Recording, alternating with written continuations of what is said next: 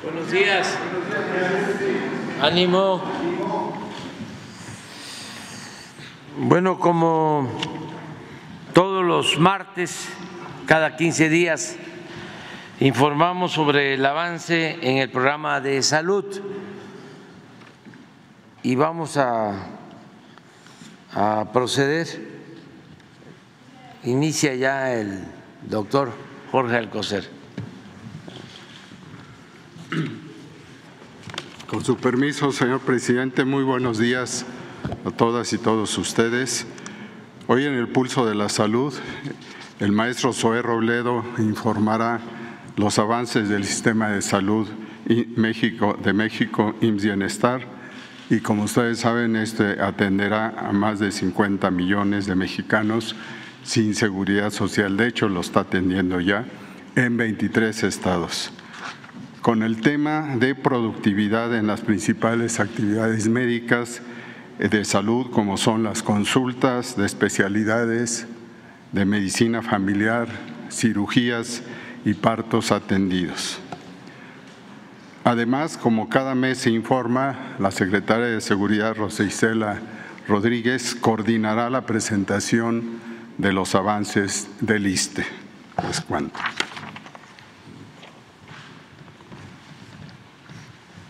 Muchas gracias. Con su permiso, señor presidente, eh, secretarios, compañeros, medios de comunicación, sobre el avance en los 23 estados por parte de Bienestar, esta institución de atención médica para las personas sin seguridad social. El día de hoy queremos informar sobre cómo vamos tanto en inversión en equipo médico, también en acciones de rehabilitación de hospitales, dignificación de espacios, también en contratación de personal en cada uno de los estados y lo más importante, cómo estas intervenciones han ido impactando en el incremento de cuatro de las atenciones médicas más básicas, más importantes.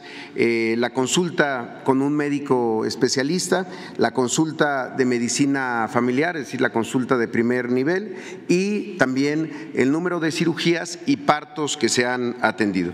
Si vemos a nivel global, en los 23 estados donde opera Bienestar se han contratado un total de 8.310 médicos, una inversión de 14.652 millones de pesos para la compra de equipo médico y eh, también se ha invertido una cantidad de 8.260 millones de pesos para conservación y dignificación de unidades médicas que incluyen impermeabilizaciones, cambios de pisos, luminarias, rehabilitaciones de quirófanos, habilitaciones de más eh, consultorios. Todo esto ha permitido aumentar la productividad.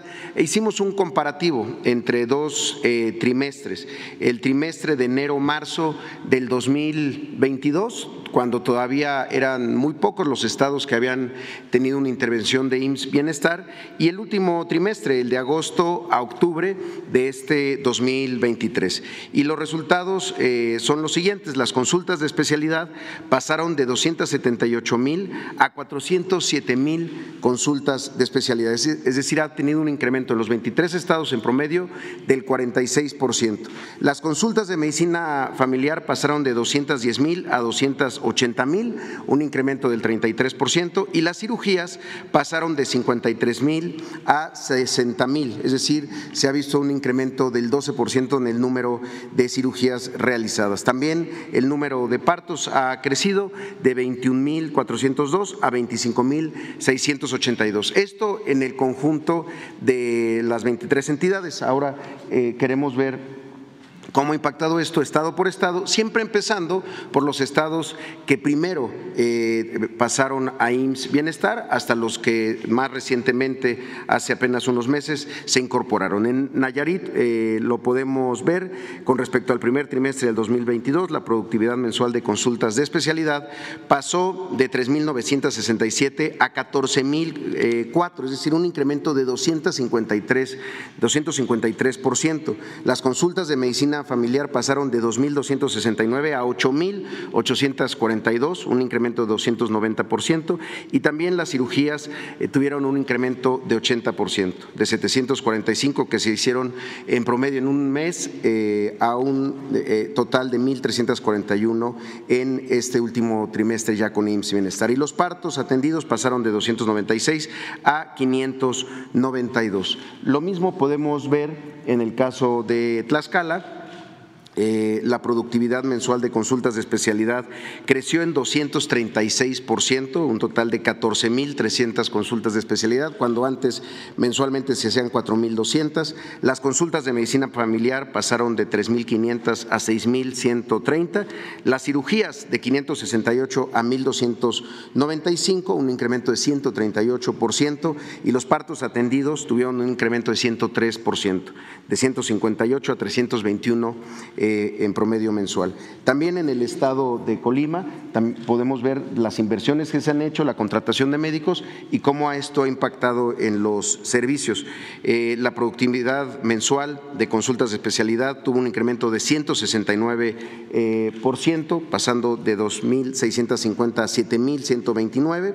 Las de medicina familiar, las consultas de medicina familiar pasaron de 262 a 1.947, 213 por ciento este es uno de los datos que siempre impacta más porque en el anterior modelo la consulta en el primer nivel fundamentalmente se daba con médicos generales y no la consulta de medicina familiar, que es más amplia y puede atender más enfermedades. La cirugía pasó de 658 a 724 cirugías en, promedio en un mes y los partos de 334 a 341. En Baja California Sur, eh, la productividad mensual de consultas de especialidad pasó de 2.781 a 8.844, un incremento de 218%. Las consultas de medicina familiar pasaron de 1.798 a 2.391 y las cirugías de 607 a 753, un incremento del 24%. También los partos atendidos pasaron de 219 a 223, eso mantuvo con un eh, pequeño crecimiento del 2%. En Sonora, la productividad mensual de consultas de pasó de 7.817 a 22.435, es decir, un incremento de 187%. También las consultas con un médico médica familiar pasó de 2.519 a 6.146, un incremento de 144%, y las cirugías de 1.460 a 1.780 81, un incremento de 22% eh, también en cirugía y los partos atendidos pasaron de 493 a 621. En el caso de Sinaloa, con la contratación de médicos y las inversiones que se han hecho, eh, se tiene una productividad mensual de consultas de especialidad que pasó de 10.747 consultas a 21.822 consultas, un incremento de más del 100%. Las consultas de medicina familiar pasaron de 3.926 a 10.286 y las cirugías de 1.354 a 1.760. Además, los partos atendidos pasaron de 332 a 538, un incremento del 62%. Lo mismo en Campeche, en donde eh, con respecto al primer trimestre del año 2022, la productividad, productividad mensual de consultas de especialidad pasó de 1.337 consultas al mes a 3.784. También las consultas de medicina familiar que pasaron de 1.545 a 3.955, un incremento de 156%. Las cirugías de 260 a 299 y los partos tuvieron un incremento del 9%, del 9% pasando de 224 a 244. En el estado de Guerrero, eh, donde se han contratado 548 médicos. Eh, respecto al primer trimestre, la productividad mensual de consulta de especialidad pasó de 3.081 consultas que se hacían antes al mes a 11.554, un incremento de 275% en eh, Guerrero. Las consultas de medicina familiar pasaron de 10.929 a 11.694. Las cirugías de 2.492 a 2.567, es un incremento todavía modesto del 3% y el número de partos pasó de 1.473 a 1.709. En el caso de Veracruz, eh, también la productividad mensual de consulta de especialidad tuvo un crecimiento del 127%. 20%. Pasaron de 4.643 a 10.540 consultas al mes. Las consultas de medicina familiar pasaron de 4.397 a 9.014, eh, un incremento del 105%. Y las cirugías de 1.462 a 1.667, así como los partos tuvieron un incremento del 20%, pasando de 809 partos atendidos en un mes a 971. En el caso de Michoacán, eh, al primer trimestre, en comparación con el primer trimestre del 2022, la productividad mensual pasó de 12.644 consultas de especialidad a 23.644, un incremento del 87%. Las consultas de medicina familiar pasaron de 9.335 a 10.362, también un incremento del 11%, y las cirugías se mantuvieron estables de 2.201 se han realizado 2.223 en eh, promedio en un mes, es un incremento del 1%. los partos atendidos hay un incremento mayor de 892 partos atendidos en un mes, ahora se atienden 1.293. El caso de Morelos, eh, la productividad mensual de consultas de especialidad pasó de 10.073 consultas en un mes a 2.060, un incremento del 92% eh, para este estado. Las consultas de medicina familiar pasaron de 594 a 743 y las cirugías de 256 a 378, es decir, un incremento en las cirugías que se hacen en un mes en Morelos del 48%. Los partos tuvieron un incremento del 12%, pasando de 162 a 181 partos atendidos en un mes. En Zacatecas, la eh, productividad mensual de consultas de especialidad tuvo un incremento del 75%, de 1.232 a 2.156. La consulta de medicina familiar también creció de 7.590 a 10.247 y las cirugías también tuvieron un incremento del 18%. Si antes se hacían 1.870 cirugías en el estado de Zacatecas, ahora se hacen 2.207 en un mes. Los partos pasaron de 558 a 658, un incremento del 18%. El caso de San Luis Potosí, también tuvo un incremento en su productividad eh, mensual, en el número de consultas de especialidad que se realizan, que pasó de 7.015 en un promedio mensual en 2022 a 11.154 en el promedio mensual del último trimestre de 2023, es decir, un incremento del 59%, lo mismo en la consulta de medicina familiar que pasó de 7.200 a 7.560, un incremento del 5% y las cirugías que tuvieron un incremento del 1%, pasando de 1.640 a 1.656. También los partos atendidos tuvieron un eh, incremento del 3%, pasando de 600 88 a 709.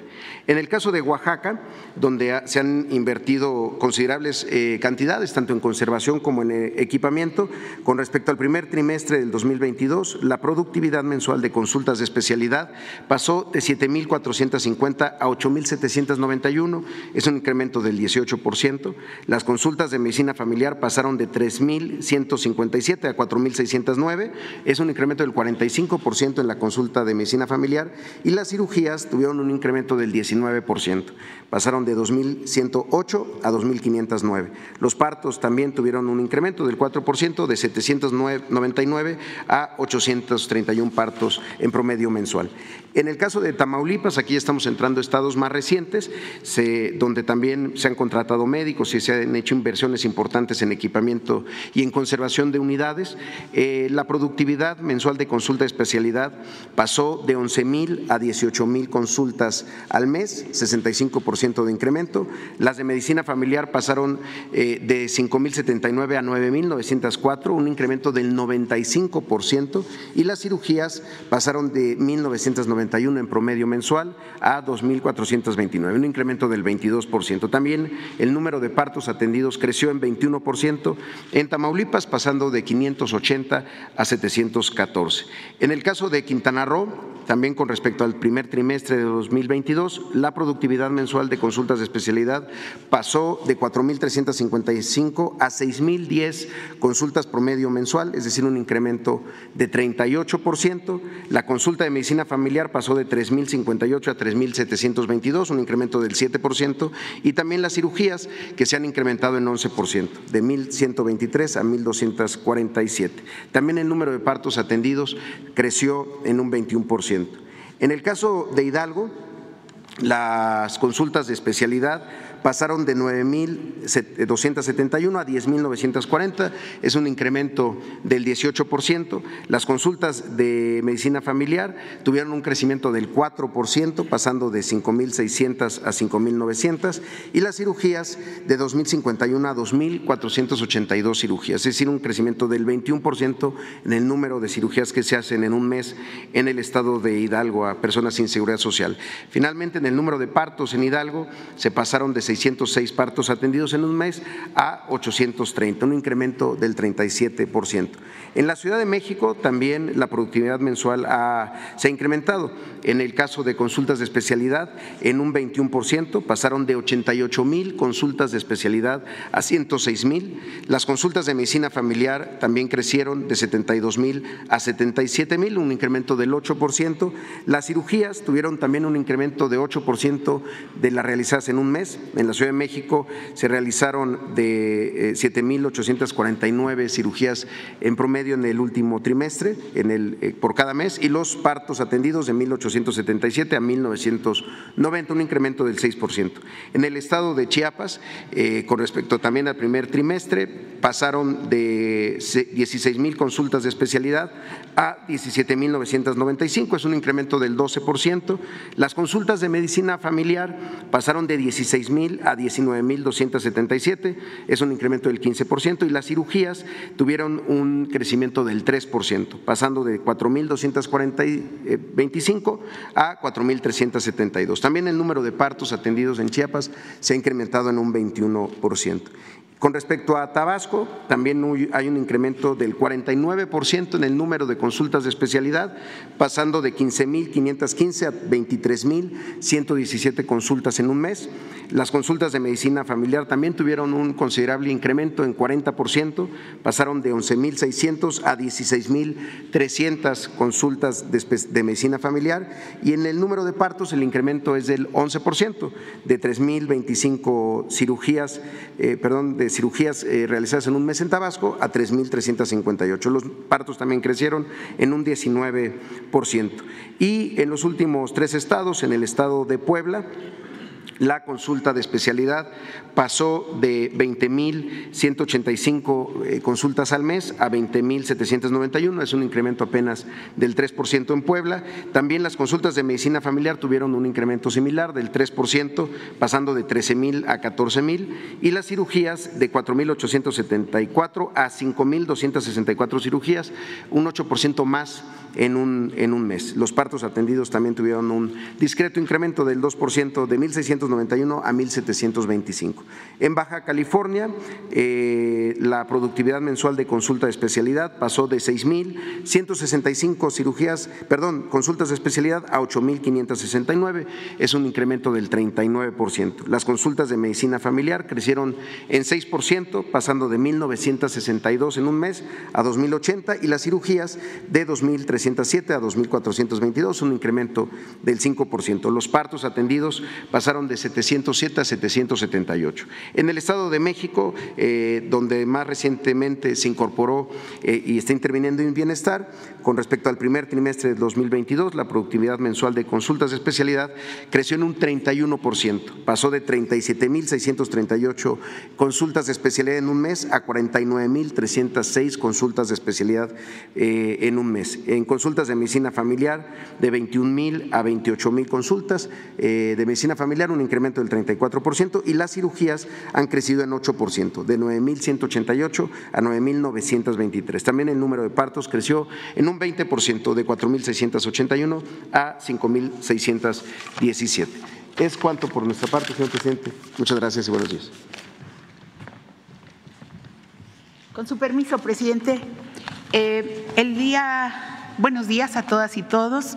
El día de hoy presentaremos el informe sobre los avances en el proyecto de transformación del nuevo ISTE, en cumplimiento a su instrucción de rescatar esta importante institución con motivo del abandono institucional preexistente, el desmantelamiento y corrupción, para así recobrar la capacidad de atención y autosuficiencia de los servicios médicos como garantía del derecho a la salud de las personas derechohabientes.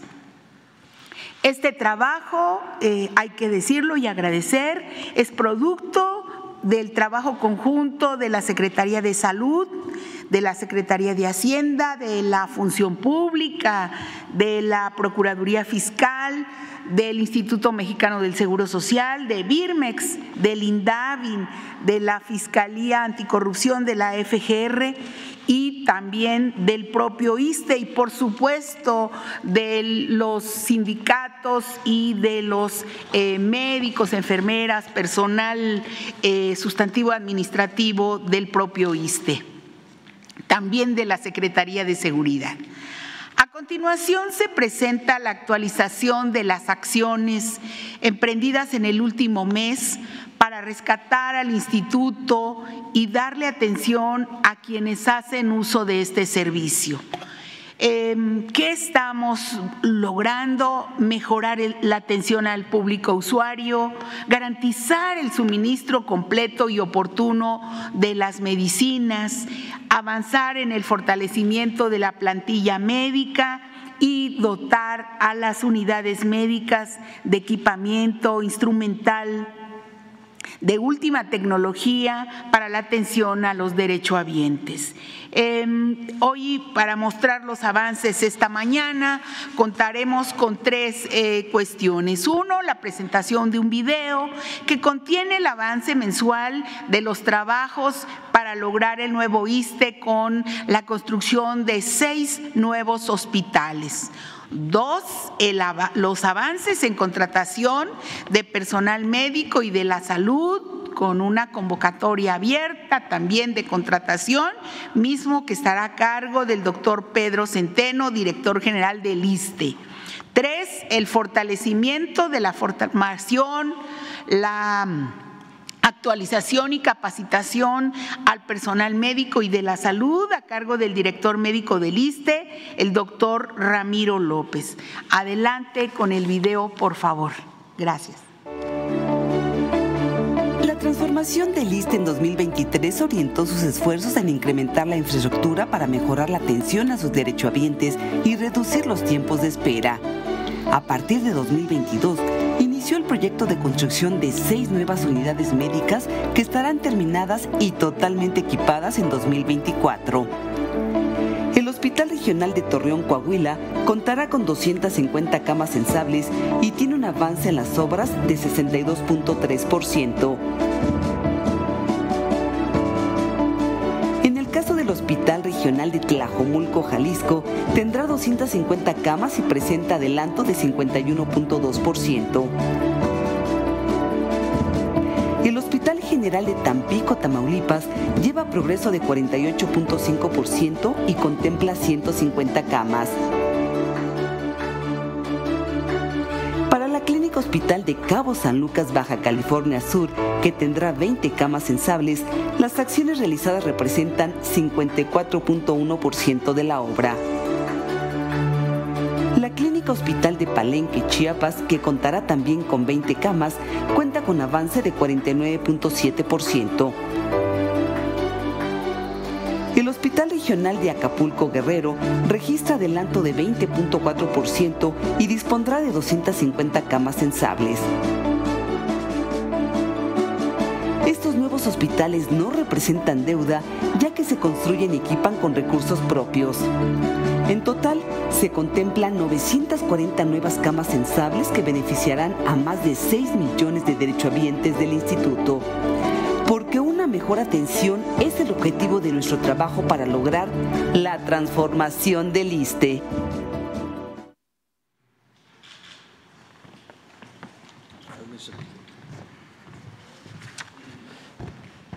Buenos días, compañeras, compañeros secretarios. Eh, vamos a hablar sobre el tema de las plazas asignadas por entidad. el ISTE tenía eh, 11.570 plazas disponibles, se han ya asignado 7.212 plazas, de ellas 955 son especialistas, en la rama médica 720, en rama de enfermería 3.233 y operativos 2.304. De ellos, eh, las plazas asignadas COVID son 2.425, estamos asignando en 28 entidades y representa un avance del 62% de las plazas asignadas y con respecto al mes pasado incrementamos alrededor de un 10%, más de 700 plazas asignaron nuevas. Como comentó la eh, ciudadana secretaria, también el ISTE ha emitido una convocatoria, el día 29 de noviembre se hará la convocatoria precisamente para asignar plazas a estas nueve, estas seis unidades médicas nuevas que se han comentado. Eh, ya está, está eh, en el portal del ISTE, en internet está la convocatoria para especialistas, eh, ginecólogos, médicos internistas, geriatras, biomédicos, personal operativo, enfermería de especialidades, enfermería general y son para estos, reitero, eh, seis hospitales nuevos que eh, estarán en funcionamiento, como se ha comentado, en el año 2024. Y eh, también el doctor Ramiro López Elizalde comentará el tema de Besalius, que es un centro de capacitación y formación de recursos humanos de alta especialidad en el instituto, señor presidente. Es cuanto. Gracias.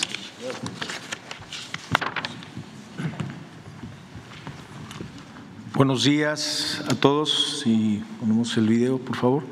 Señor presidente, voy a exponerle las mejoras en salud que se han logrado en el ISTE con respecto a la formación de recursos humanos. La educación ha sido una prioridad crecimos más del 250% el número de campos clínicos, es decir, de 2.700 pasamos a 6.988 residentes para su formación como médicos especialistas. En el instituto hemos rescatado espacios subutilizados, como este que ven aquí. Este es un edificio histórico que estaba lleno de pilas de objetos inservibles. ¿Qué hicimos? Lo limpiamos, pintamos, restauramos, rescatarlo del abandono para convertirlo en un centro de entrenamiento en anatomía quirúrgica. Le hemos llamado Vesalios en honor al anatomista, un espacio de capacitación para los presentes y futuros colegas de la salud el cual permite crear condiciones de simulación en procedimientos quirúrgicos en un laboratorio y un escenario lo más cercano a la realidad a través de modelos anatómicos. El centro, como ven ustedes, cuenta con 11 estaciones de trabajo equipadas con microscopios, así como equipos e instrumental de última tecnología endoscópica y microquirúrgica para fortalecer la formación de otorrinolaringólogos, cirujanos de cabeza y cuello, eh, neurocirujanos, hemodinamistas, oftalmólogos, cirujanos de columna, cirujanos generales, ortopedistas, urólogos, entre otros. Además de un aula con tecnología 3D, cuenta para el reforzamiento de la parte teórica nuestra meta es la capacitación continua de 900 cirujanos de alta especialidad y profesionales de paramédicos y enfermeras, más de 5 eh, mil al año de alta especialidad. Nuestra filosofía con mejores cirujanos, mejores resultados. Juntos tendremos un ISTE más humano y más resolutivo.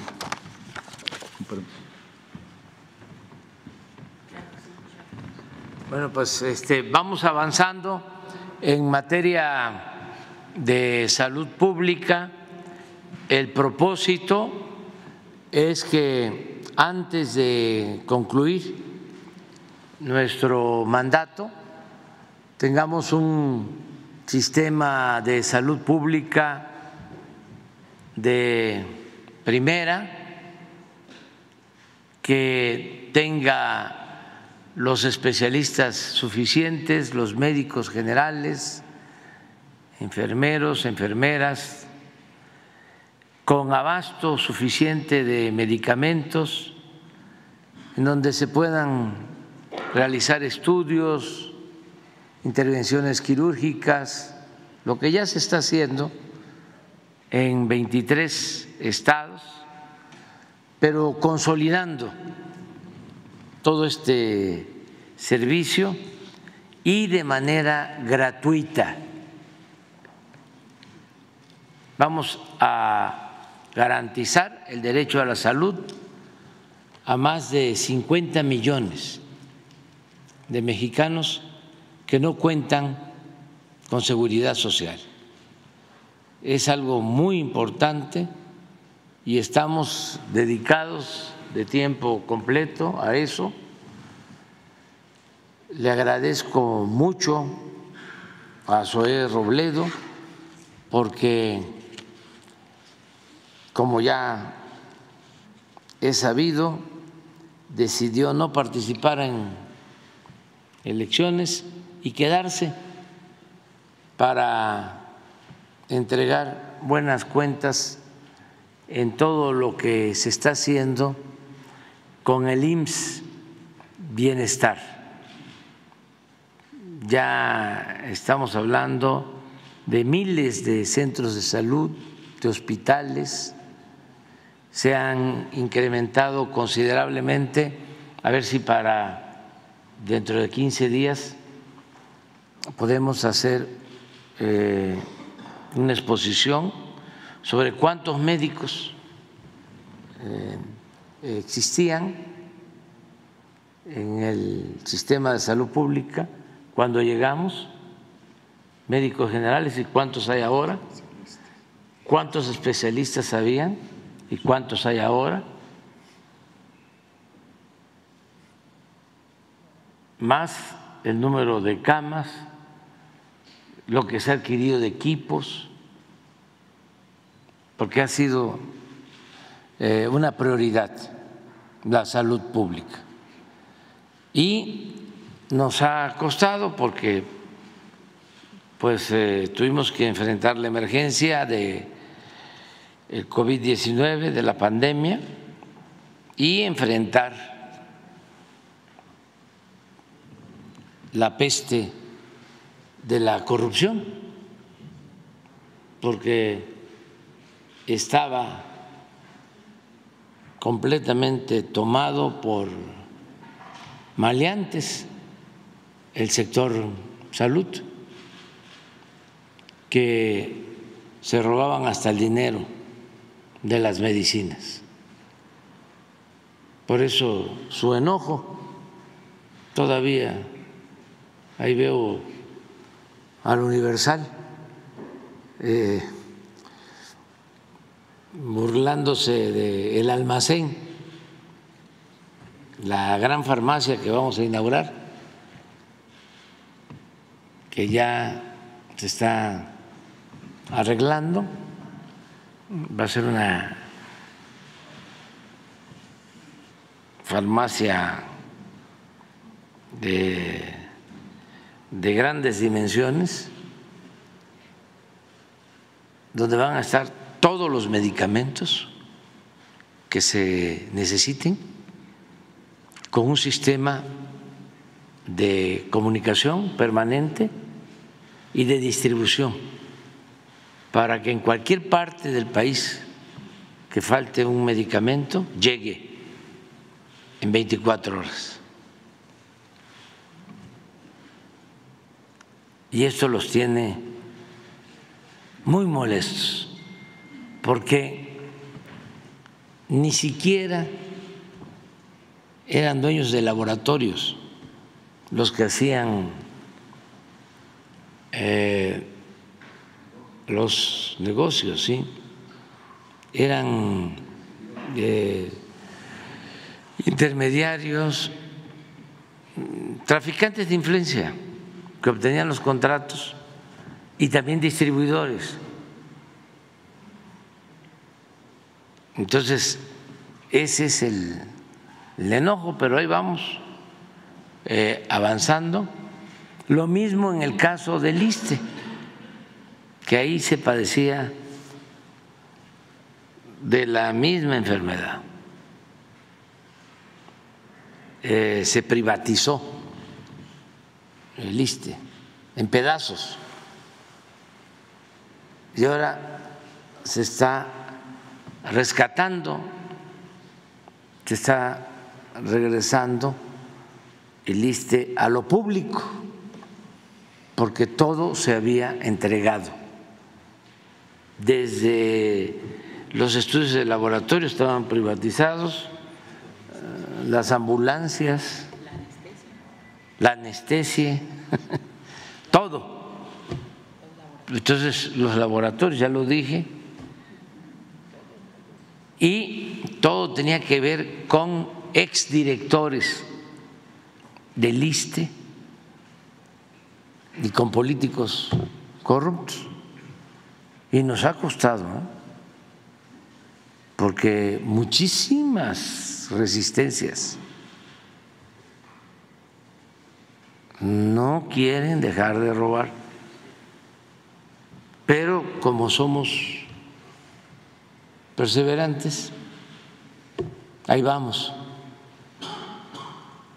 avanzando eh, poco, poco a poco. Y se está haciendo un buen trabajo. Imagínense que nos eh, tuvo que ayudar la secretaria de Seguridad Pública en el caso del ISTE para coordinar a todo el equipo, desde luego Pedro, el doctor Ramiro, todos haciendo labor, pero está Hacienda, están otras instituciones ayudando para mejorar los servicios en el ISTE, para que haya mejor atención a los trabajadores al servicio del Estado, maestras, maestros, trabajadores de las distintas secretarías del gobierno, todos los que eh, tienen derecho a este servicio. Y ahí vamos avanzando. Vamos a abrir entonces para preguntas. Buenos días, presidente. Stephanie Palacios de la agencia Sputnik. Hace algunos días el gobierno de México solicitó una mm, autorización para que militares de Estados Unidos ingresaran a México para unos adiestramientos para el ejército. Si nos puede comentar un poquito más sobre este tema, dado que se ha hecho mucho una controversia en el que entren este, tropas norteamericanas a México. Bueno, no son tropas, este, son eh, oficiales que vienen periódicamente, porque hay un acuerdo entre los ejércitos de México y de Estados Unidos, y van oficiales eh, mexicanos a Estados Unidos a actualizarse y vienen eh, oficiales estadounidenses. No sé si se informó de cuántos son. Once. Once. Y además, sí, y se hace una solicitud al Senado, que no sé si antes se hacía.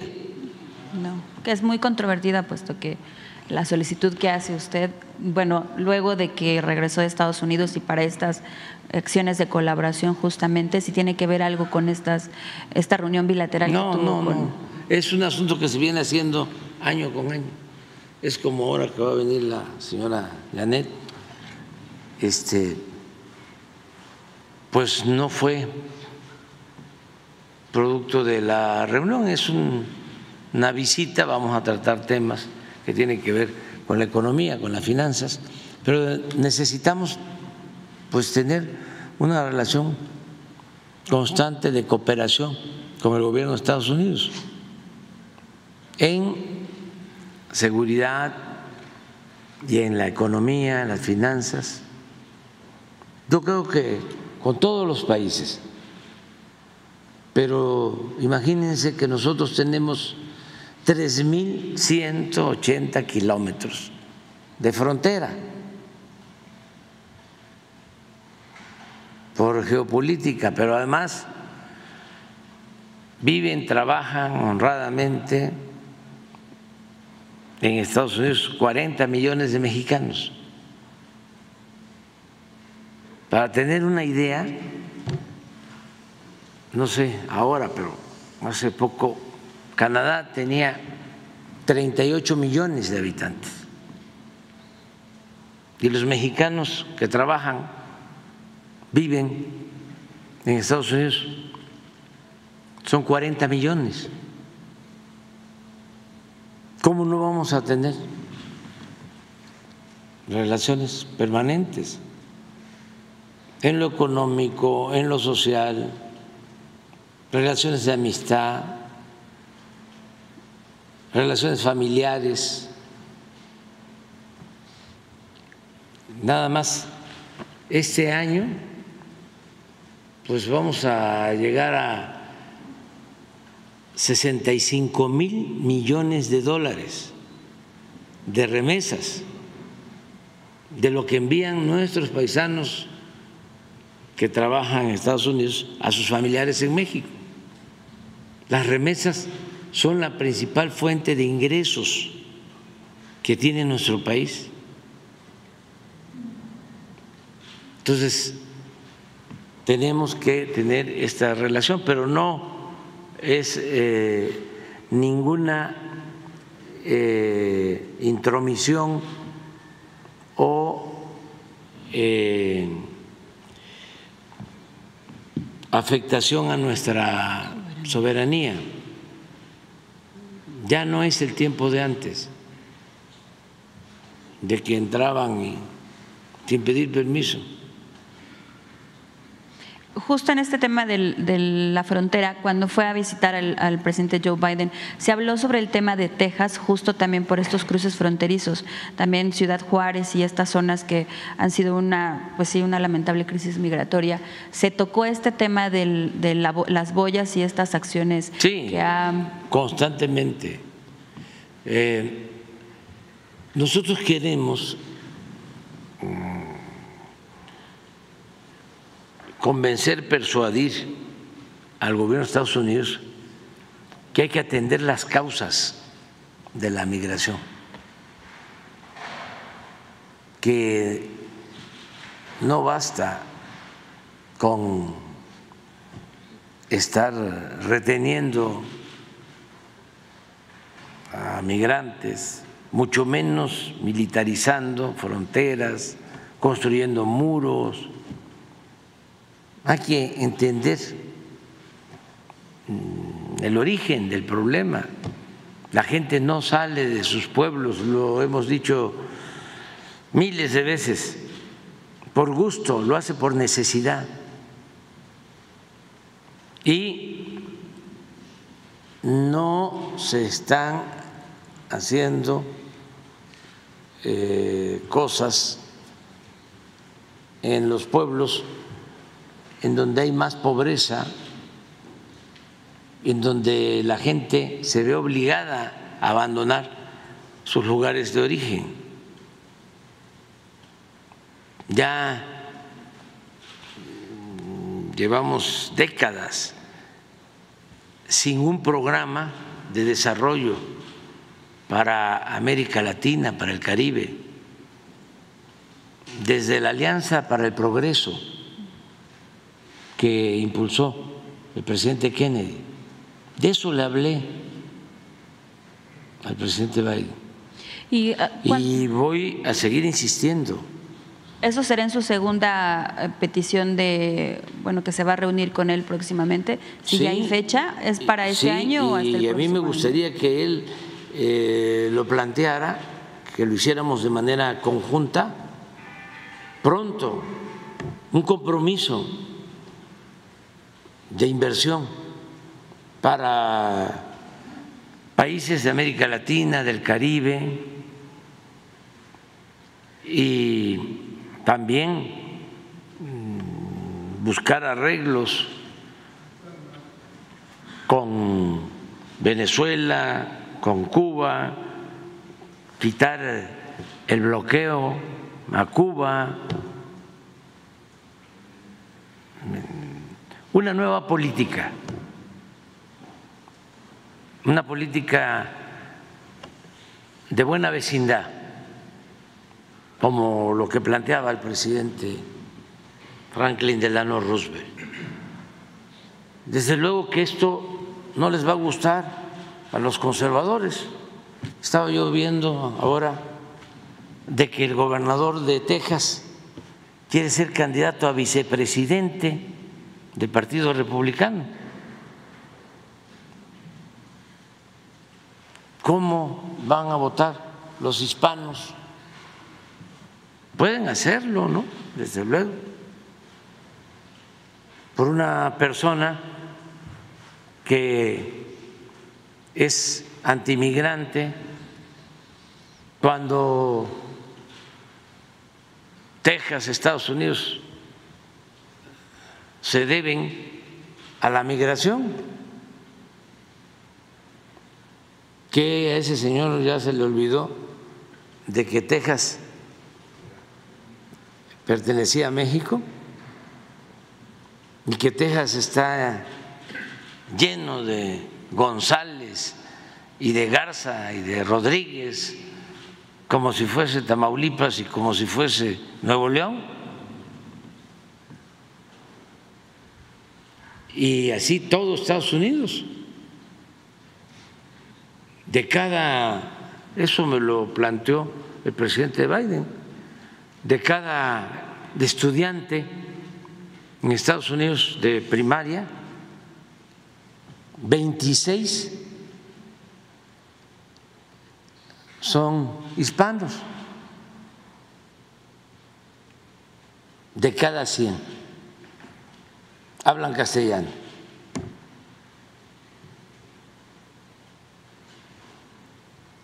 Entonces, me llamó la atención todo lo que hizo de la alambrada en el río con púas y las detenciones y el mandar a migrantes de manera inhumana al frío allá a Nueva York y a los estados gobernados por demócratas. Todo eso era para proyectarse como candidato a la vicepresidencia, con un poco de luz en la frente. No creo que un estadounidense vote por ese señor. Hace algunas semanas se había hablado de que un, agente de la patrulla fronteriza había em, baleado a personas del lado mexicano. Si hay alguna información, esto fue en Ciudad Juárez, justo porque este alcalde de Ciudad Juárez, Cruz Pérez Cuellar, tiene además entre esta, toda esta controversia eh, dichos y entre dichos presuntos, la policía de Ciudad Juárez lo que hace es quitarle dinero a los migrantes para que no puedan ir a, este, hacer estos tratos con estos polleros y cruzar justo la frontera con Estados Unidos, que se ha desbordado un poco el tema de la inseguridad en Ciudad Juárez y hay una denuncia contra este alcalde. ¿Ustedes saben de esta denuncia en, en la Fiscalía Anticorrupción? No y porque se quiere reelegir para el 2024. Parece que en enero del próximo año se Pero usted está hablándome de el presidente municipal. Sí, porque fue justo en esa en esa ocasión que yo le había preguntado de que el, el agente de la patrulla fronteriza había. No, no, no, no, pero. Y sí, su opinión sobre estas elecciones.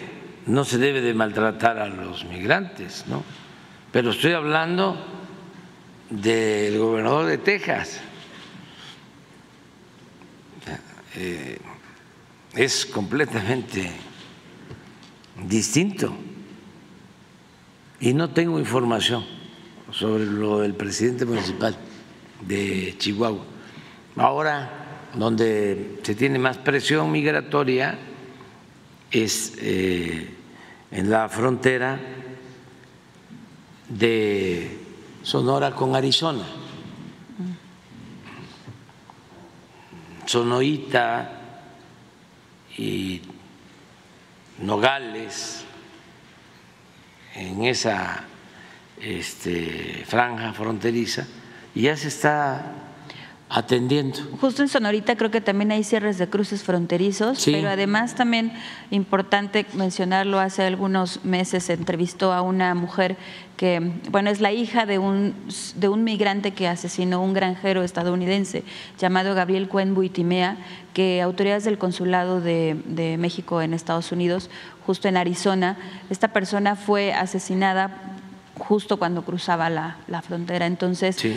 no sé si hay información, ustedes saben, de esta persona que, que fue asesinada porque nunca han sido juzgados estas personas que asesinan a los migrantes. Entre, entre todo este contexto, la acusación es de que, de que este migrante llevaba drogas y que son Sí. delincuentes. Entonces, el caso sigue parado, no se ha, no se ha este, no ha avanzado. Los cónsules nuestros eh, están trabajando, ayudan, pero regreso a lo mismo. Hay que atender las causas. Eh, Si no, es muy difícil enfrentar el fenómeno migratorio. Hay que ayudar a los países con más pobreza y donde hay conflictos políticos. Por ejemplo, lo de Cuba. ¿Por qué está creciendo la migración en Cuba? Bueno, porque el bloqueo les afecta en lo económico, en lo social. ¿Y qué culpa tiene la gente, el pueblo de Cuba, de que haya esta política de represalia medieval, inhumana, de bloquear a un país? Nada más por cuestiones políticas e ideológicas. ¿Y dónde está el humanismo? ¿Y dónde está la fraternidad? Y es lo más injusto que puede haber. En la ONU, donde se tienen que hacer valer cuatro derechos. Derecho a la libertad de expresión, el derecho a vivir libres de miseria, que eso significa en mucho la migración, el derecho a la libre manifestación de las ideas y el derecho a la libre manifestación de las creencias.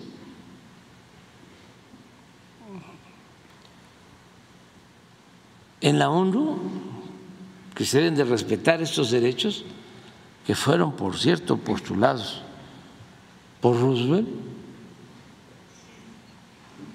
para crear la, la ONU, eh, se olvida el que se debe de hacer valer la democracia y la justicia. Se vota sobre el bloqueo a Cuba y casi 200 países a favor de que se quite el bloqueo, pero dos que tienen, uno de ellos derecho a voto, digo a veto, votan en contra. Dos. ¿Dónde está la democracia? ¿Dónde está la justicia? ¿Qué están equivocados 200? Y dos son los poseedores de la verdad absoluta.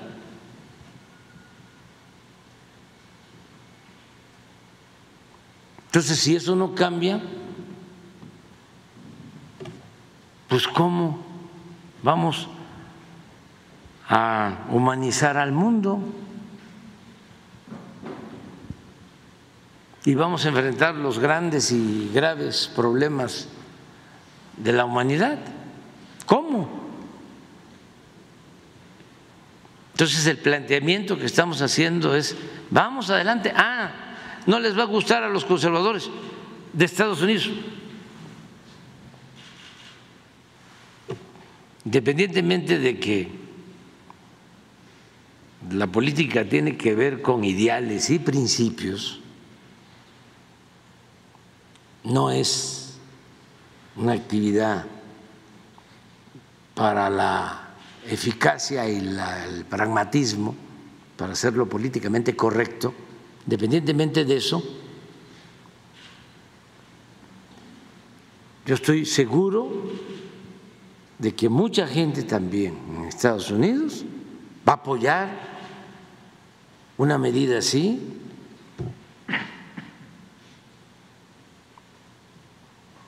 de definición.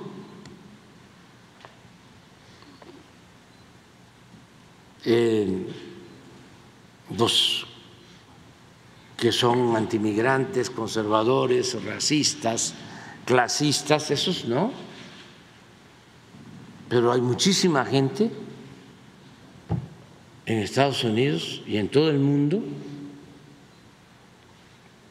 que practica el humanismo la solidaridad, eh, el amor al prójimo, el respeto al forastero. Mucha gente muy humana en Estados Unidos, pero ya se fija una postura ¿Y cuál sería su opinión sobre si algunos mexicanos en Estados Unidos votaran por el presidente, expresidente Donald Trump, ahora en que se puede ver que regresa esta contienda política presidencial? Es que falta la definición. O sea, porque ¿por quién se vota? Pues necesitamos saber quiénes van a garantizar, uno, la regularización de los mexicanos que llevan años trabajando honradamente en Estados Unidos. A ver, ¿quién? Uno. Dos. ¿Quién va atender el fenómeno migratorio,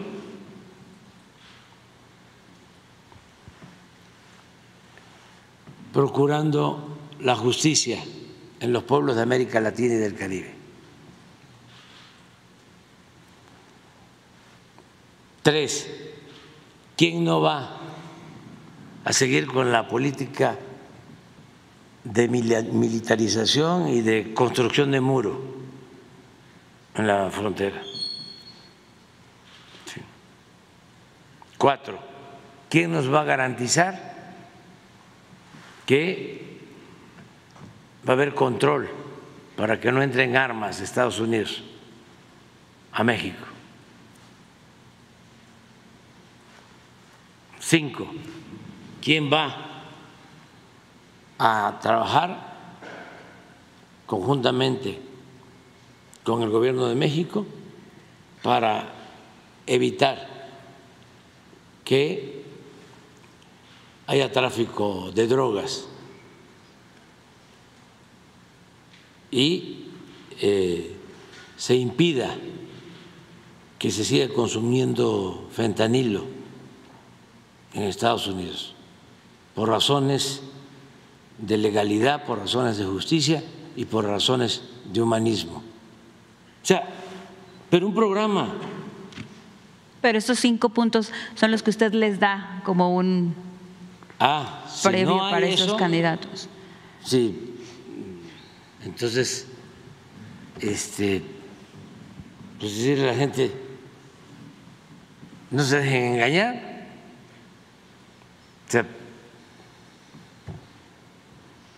se requieren definiciones. Esto no es un asunto personal. Justo en el También los temas económicos. Si se va a continuar con el tratado económico, comercial, en los términos que se establecieron en la última negociación.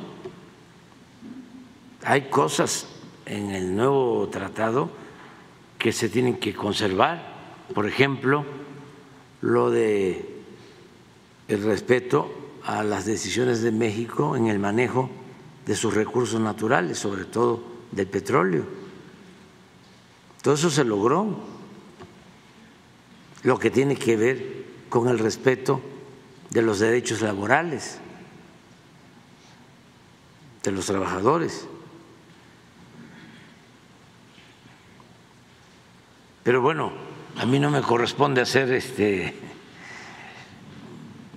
el plan, este, pero sí, yo estoy seguro que si hay una definición,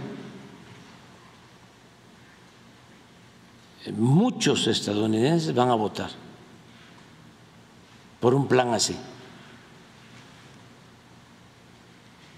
Y ya como una recomendación adicional, pero eso sí tiene que ver más Justo hablaba con este, Estados Unidos, pero que garanticen el derecho a la salud pública, eh, la atención médica y los medicamentos gratuitos para los que no tienen seguridad social en Estados Unidos. Es carísima la atención médica en Estados Unidos. Lo otro, eh, el derecho de los jóvenes al estudio.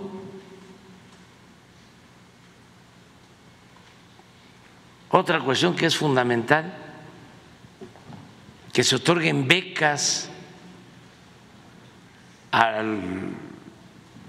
las familias para que los jóvenes permanezcan dos años más en la casa, o tres, o cinco, o hasta que quieran, este, y que se les esté dando a los padres un apoyo para que los jóvenes no salgan del hogar,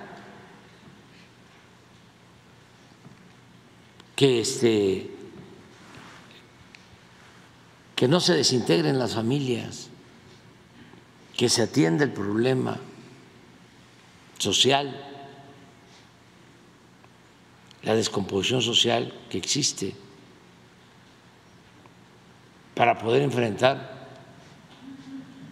lo de las drogas.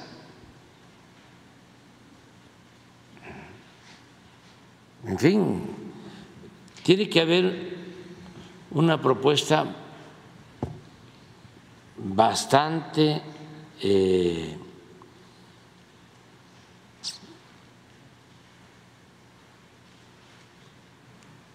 pues radical, en el entendido de que la palabra radical viene de raíz, que hay que atender las causas. Eh, una propuesta de cambio verdadero. Pienso que eso es lo que eh, hace falta. Si no, pues qué diferencia hay entre un partido y otro. Justo en este punto que hablaba que el 4 sobre el tema de las armas y el tráfico de armas, en estas declaraciones que dio el embajador Ken Salazar sobre el tema de que el, ingreso de armas a México, que bueno, este hacen este tema de la violencia, son el 70% que ingresan de estas armas y que justo en esta reunión con eh, agentes de la Fiscalía General de la República hablaban sobre estas estrategias, pero sí, él confirma que el 70% de las armas que están ingresan a México son para la delincuencia, entonces son, son de, origen de Estados Unidos. ¿Qué hay de avance sobre estas eh, leyes contra el tráfico? Sí, eh, por eso este yo hablo así con eh, claridad porque eh, sí hay una actitud de respeto hacia México y de interés sincero en que encontremos juntos salidas esto que reconoció ayer Ken Salazar es importantísimo. Ya, pues, eh, lo hemos dicho, lo podemos probar, que el 70%, cuando menos de las armas que se introducen a México, eh, son de origen estadounidense porque no hay control de nada sobre las armas. Pero que lo diga él, pues es un acto de sinceridad y de deseos de que esto se atienda. Antes no, no se hablaba de eso. ¿Saben qué cosa era el Plan Mérida? Que se aplicaba en la época de Calderón, nos daban creo que 400 millones de dólares al año y todo en armamento. Helicópteros este, artillados, eh, armas esa era la cooperación. Cuando lo de rápido y furioso, pues fue permitir la entrada de armas de contrabando, pero en un acuerdo entre los gobiernos, armas que traían sensores, fíjense las eminencias estas, ¿no? Que planean en política o en materia de seguridad, ¿no? En los dos países, en aquel entonces, que las armas iban a llegar a los delincuentes. Pero como traían sensores, señuelos, así iban a dar con ellos, siguiéndole ¿no? la pista a las armas, mediante equipos de detección de los sensores. Cuando en México había un narcogobierno. Entonces ya lo estaban planeando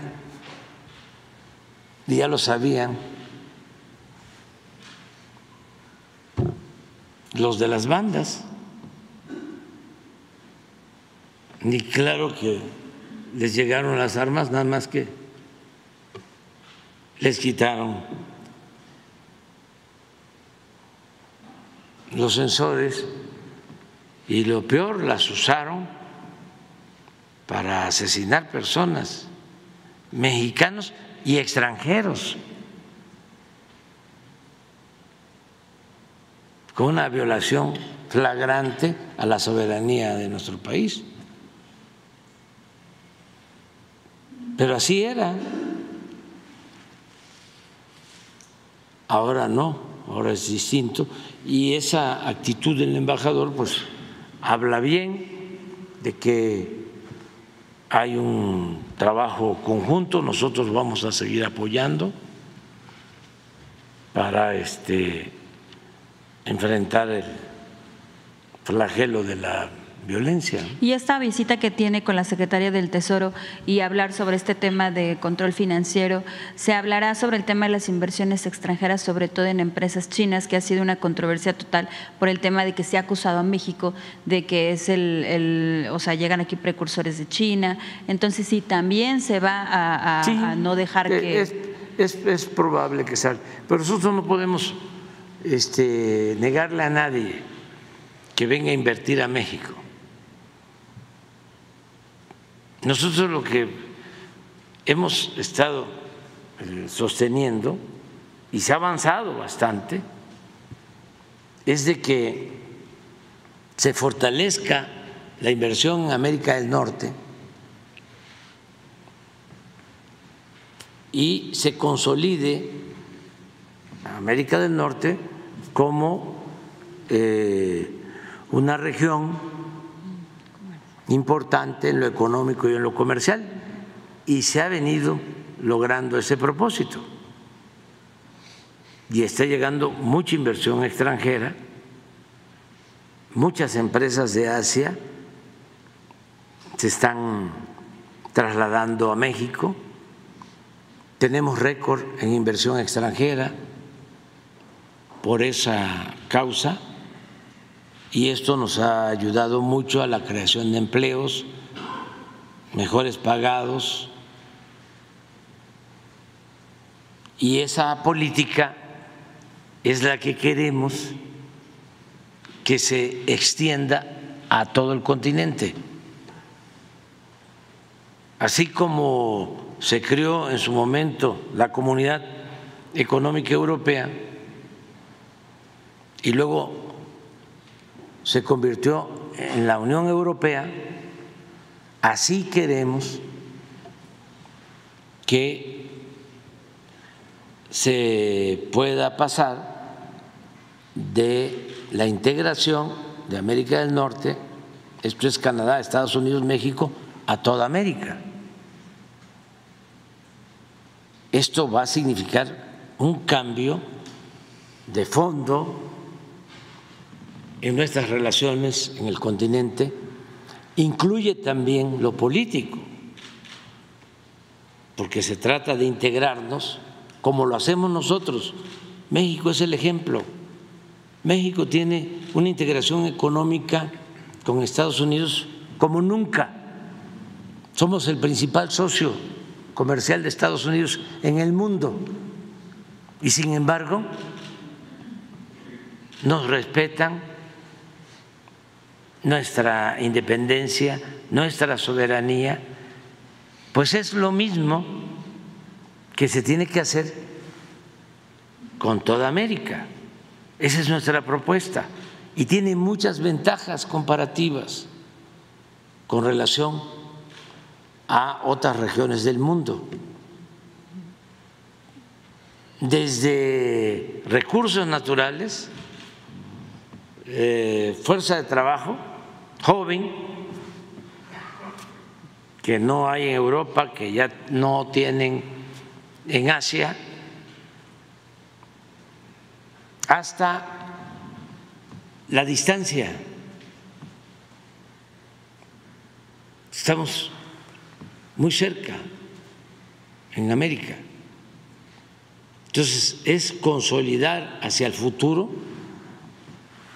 América como la región más importante del mundo, consolidarla como la región económica, comercial más importante del mundo. Y hay mucho potencial para eso. Esto es pensando en el mediano y en el largo plazo. Ya nosotros ya no vamos a estar este, en este mundo, pero para las nuevas generaciones y esto tiene que ver también con la paz, porque si eh, se consolida América del Norte y se consolida todo el continente americano, hay más equilibrios y no se necesita lo bélico para imponer una hegemonía. La competencia económica comercial mantiene equilibrios. Cuando una potencia crece demasiado en lo económico, en lo comercial, y se vuelve hegemónica, otra potencia podría buscar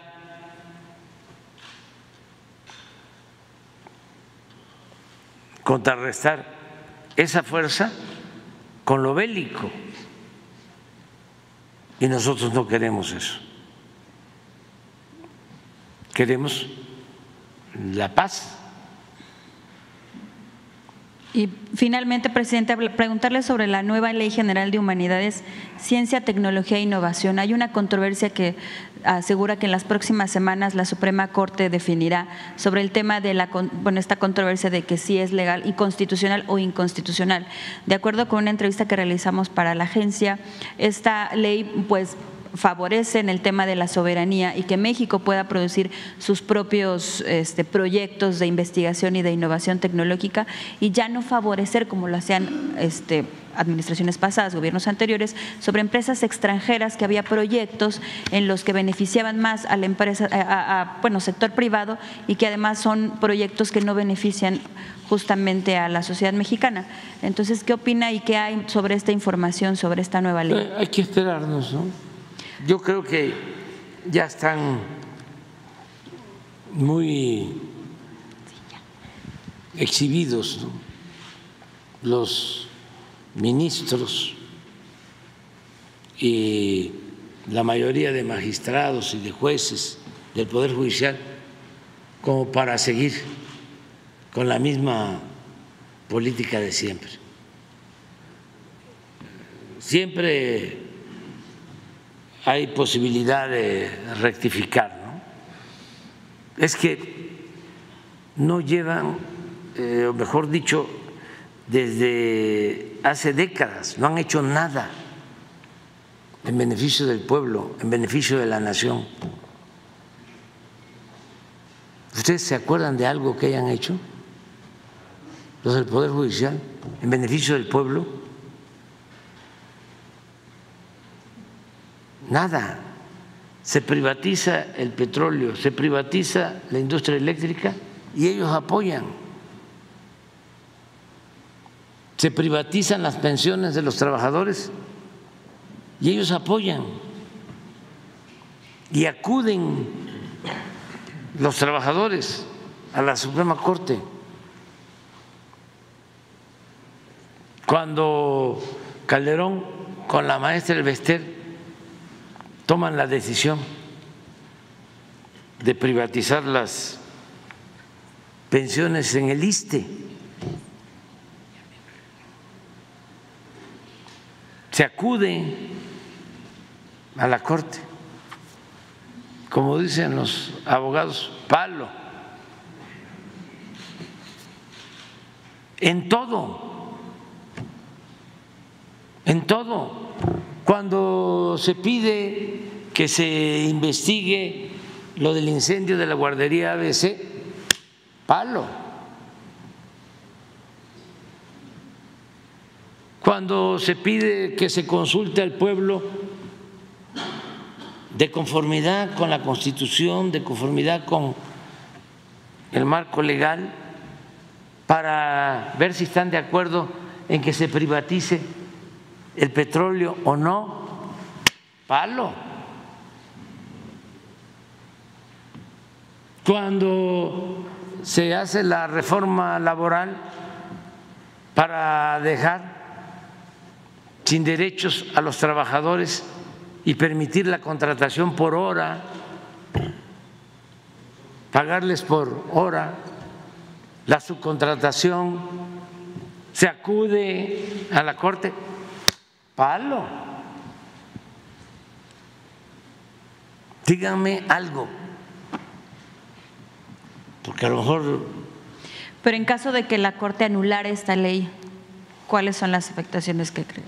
Pero mejor vamos a esperar, ¿qué tal que cambien de parecer? O sea, bueno, será muy importante si ya por la nueva ahora entraron, ya se dieron cuenta que no pueden continuar así, porque imagínense que eh, no podamos en México proteger nuestro maíz nativo. Si el maíz es originario de México y tenemos 80, 100 más variedades de maíz nativo, ¿cómo no lo vamos a proteger? ¿Cómo la Corte va a negarnos el derecho a proteger nuestro maíz? ¿A eso es a lo que te refieres? Pues es el tema de si es el maíz, el sea la innovación tecnológica, Sí. que son proyectos que eh, Sí, se beneficiaban sí. empresas privadas, hasta empresas como de automóviles que generar colores extra para en beneficio de empresas privadas, Sí. no propiamente para proyectos que beneficien al pueblo de México, sino simplemente que ahora, a la par de quitar el CONACYT de algunos fideicomisos que a través de ahí podía eh, este, ingresar este dinero público al sector privado, pues bueno, ahora es esta controversia, ¿no? Que podía caerse esta ley. Sí, pero es lo mismo. Eso es lo mismo. O sea, ¿cómo la Corte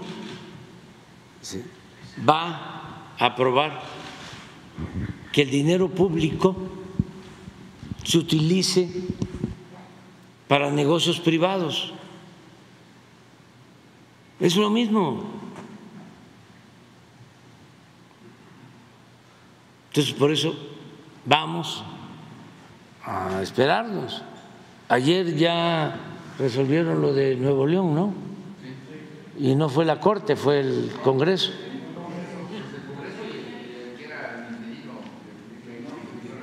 Pues ya se resolvió. ¿sí?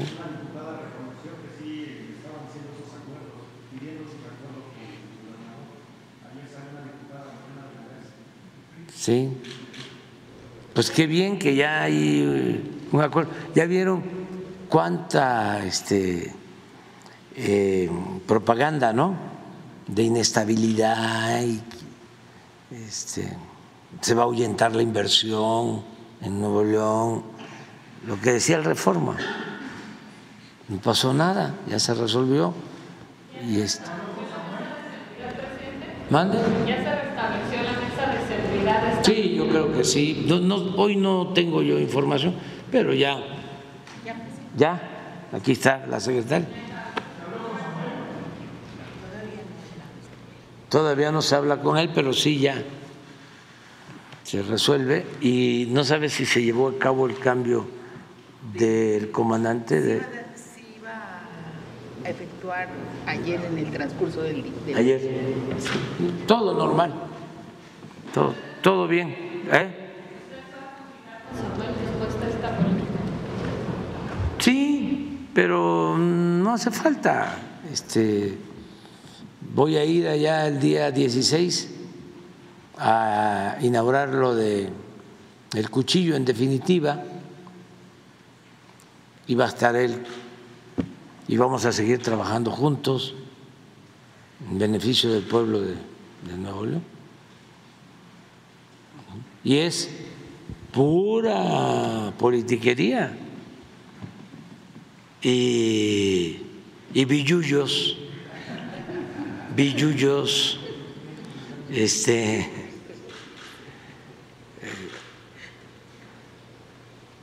nada más este, escandalizan y alteran ¿no? A la gente. Tampoco, porque ya la gente ya.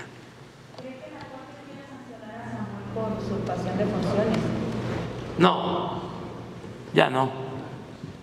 Sí estuvo ahí este, en vela este, el ministro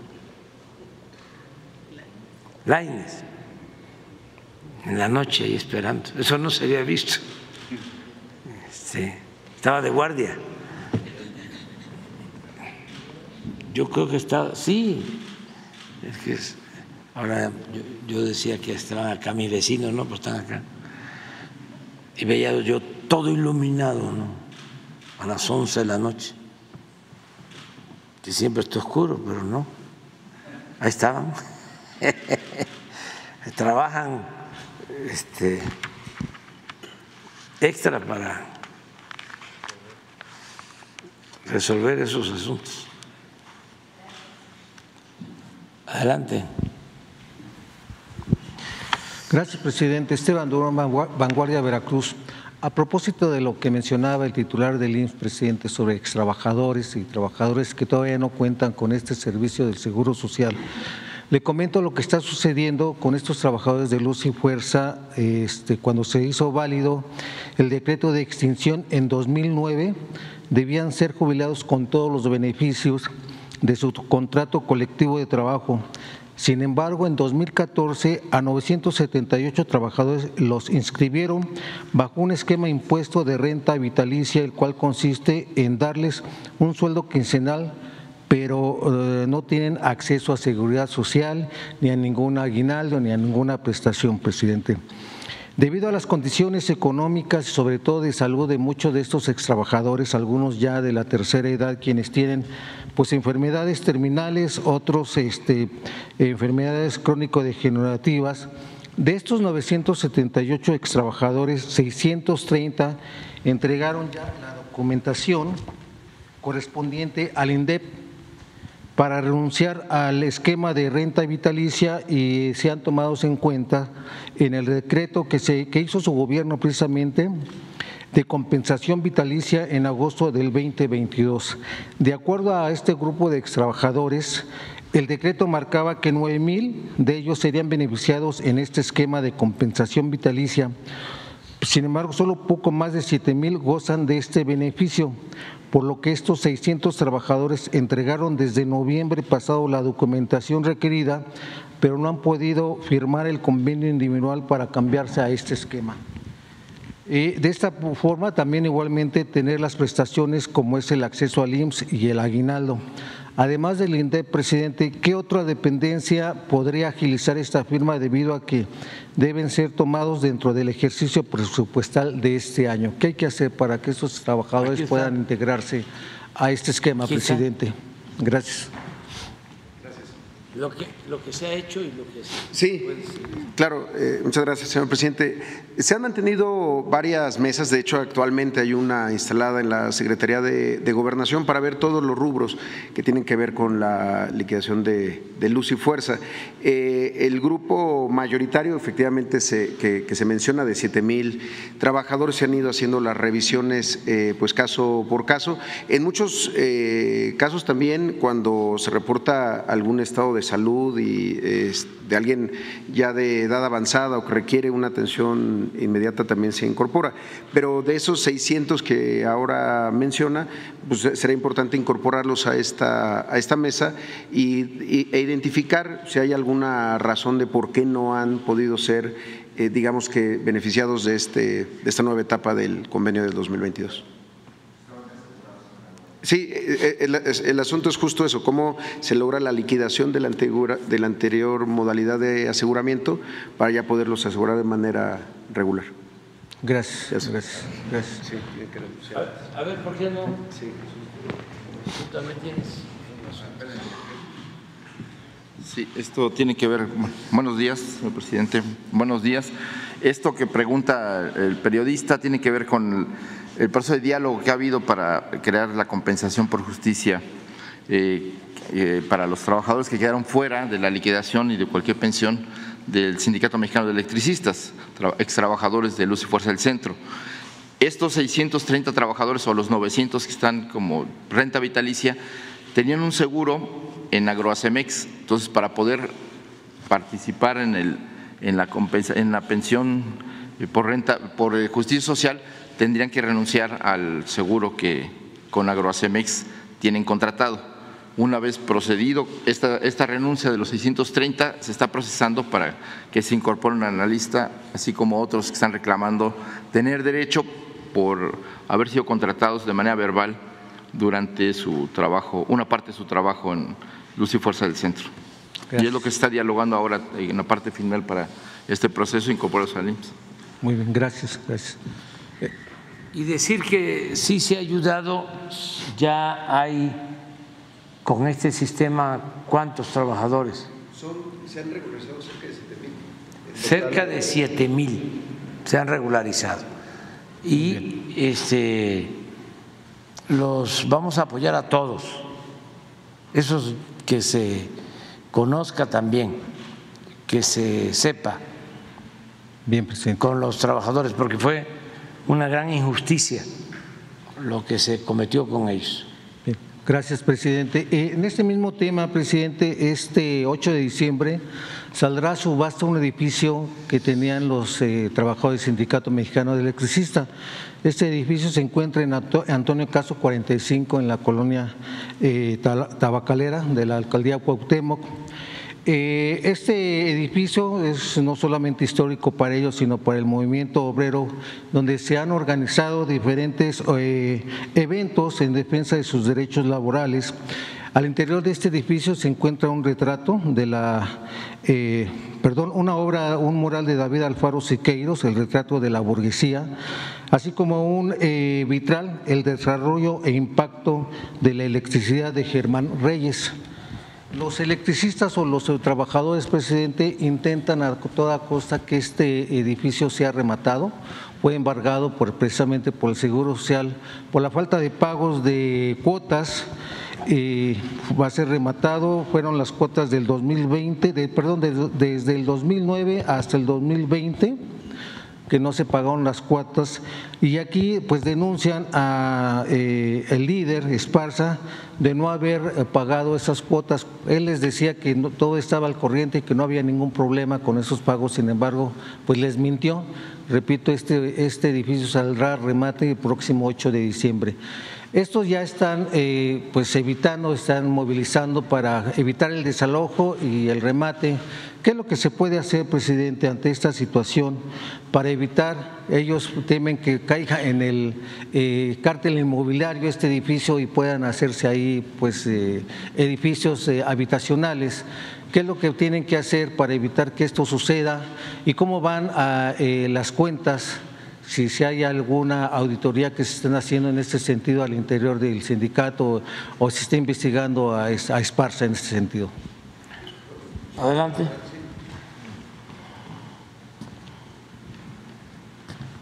Sí, justamente es parte de- del diálogo que se ha mantenido eh, actualmente en gobernación. El planteamiento que se ha hecho es eh, un convenio de pago en parcialidades que pudiera evitar justamente que la acción de fiscalización que se llevó a cabo para el edificio se derive en el, en el remate. Al final de cuentas, eh, creemos que con ese pago de, de un convenio de pago en parcialidades, donde se reducen las multas y demás, se puede, se puede resolver. Se ha mantenido una comunicación permanente eh, con el ESME, eh, particularmente con, con- con el líder, con Martín Esparza. Ha habido muy buena disposición de, de su parte a, este, a esta posibilidad de de, diálogo y eh, esperemos pues en los próximos días tener una solución a esta, a esta controversia. Gracias. Presidente, eh, en otro tema, eh, usted ha sido partid- partidario de eliminar de raíz la corrupción y en la que este, pues llama la atención que un personaje como José Samuel Sánchez Reyes se le haya heredado el cargo de director general de normatividad en hidrocarburos de la CENER, sobre todo cuando este se le ha denominado el brazo operador de Lozoya en el caso de Odebrecht. Actualmente existen varias investigaciones en torno a, a su actual y con una transparencia en Pemex en el que tuvo puestos como subdirector jurídico de contratos y convenios. ¿Qué opina usted al respecto de esto, presidente? No conozco del caso, pero se va a investigar y luego este, informamos. Él está en la Secretaría de Energía. Sí, presidente. ¿Estaba ahí o acaba de entrar? Estaba ahí. Y ascendió o se mantuvo en el mismo cargo? Ascendió, ascendió. ¿Ascendió Sí. cuando se dieron los cambios Sí, ahora? presidente, así es. Bueno, lo vamos a ver. Bien. Finalmente, presidente, ya eh, un tema también que ha sido muy complicado con lo que usted ha mencionado respecto a los, a los jueces, donde todavía se mantiene esta situación de, de- fabricar delitos. Hay dos casos, presidente, uno del Estado de México y otro de Puebla, donde las personas pues han estado eh, eh, de manera injusta encarceladas, a otros ya se les eh, dictó sentencia, del Estado de México, donde primero se le eh, señaló como eh, delitos contra la salud, no se le encontró nada, prometieron que iba a salir, salió finalmente, pero apenas pisó la calle, inmediatamente lo detuvieron, lo, torturaron, eh, si no firmaba una, una acta donde él eh, pues manifestaba eh, haber eh, matado a una persona. Es un homicidio que se le está eh, imputando. Igualmente, por otro lado, hay una persona que está, un joven que está en Gómez Palacio Durango, presidente, y sufriendo las mismas circunstancias, golpeado, torturado para que él acepte su culpabilidad. Presidente, ¿qué hay que hacer en este sentido? Yo ya le he manifestado en varias ocasiones estas situaciones, estas, eh, estos actos. Y, la verdad parece ser, algunos se han, se han este, solucionado, otros están a la espera, donde les dicen nosotros les hablamos, están a la espera, están a la espera y no les hablan y no les, y no les eh, resuelven esa situación. Eh, ah, ustedes aquí, eh, pues, eh, eh, destacan a los jueces que han liberado a los criminales de cuello blanco, a los criminales del crimen organizado. A lo mejor habría que ver también si se, exhibe a los jueces de comprobárseles estas situaciones donde han condenado a gente inocente, donde han condenado a gente que no ha cometido ninguna, ningún delito y que están dentro de las cárceles, a lo mejor podría ser esta solución. Sin embargo, usted también ha mencionado que la justicia se vende al mejor postor, donde el que tiene dinero es el que tiene eh, la salida a la calle, es el que tiene eh, estos eh, veredictos en contra de la víctima y a su favor, gracias al dinero, presidente. ¿Qué hay que hacer, presidente? Usted quiere una reforma judicial. Pero ¿cómo garantizar que si se de llevarse a cabo esta reforma judicial habrá verdaderamente una justicia parcial, una justicia que efectivamente beneficie a los mexicanos, que efectivamente beneficie a quien busca esta justicia, presidente? ¿Cómo eh, garantizar que se acabe completamente la corrupción si se lleva a cabo esta reforma eh, judicial que usted busca, presidente? Gracias. Bueno, yo creo que lo más importante es que se garantice eh, el derecho a la denuncia y que siempre se transparente en todos estos casos, que siempre haya eh, forma de darlos a conocer. Eso ayuda mucho, porque antes todo se resolvía en el anonimato, la gente ni se enteraba, ya lo hemos dicho aquí varias veces, no se sabía de jueces, de magistrados, de ministros, era como un mundo raro, aparte. Y ahora se habla más de estos temas. Entonces, lo primero es denuncia, lo otro es que, que tengan jueces y magistrados y ministros incorruptibles, verdaderamente honestos. En el Poder Judicial Federal, pero también en los estados que se siga combatiendo la corrupción, la impunidad, las injusticias. Son procesos para ir mejorando, para ir purificando la vida pública, que tengamos siempre o que busquemos tener una sociedad mejor, regida por principios, por valores. Y nosotros hemos avanzado bastante. Aquí está Rosa Isela, que han hecho eh, mucho trabajo de investigación para liberar a personas injustamente encarceladas. Y ha costado trabajo, en algunos casos, por los trámites y demás, pero se han logrado eh, muchas liberaciones, muchas, muchas, de casos de injusticia. Un día eh, sería bueno, el martes próximo, que expliques cómo se ha aplicado la ley de amnistía y cuántos han sido liberados.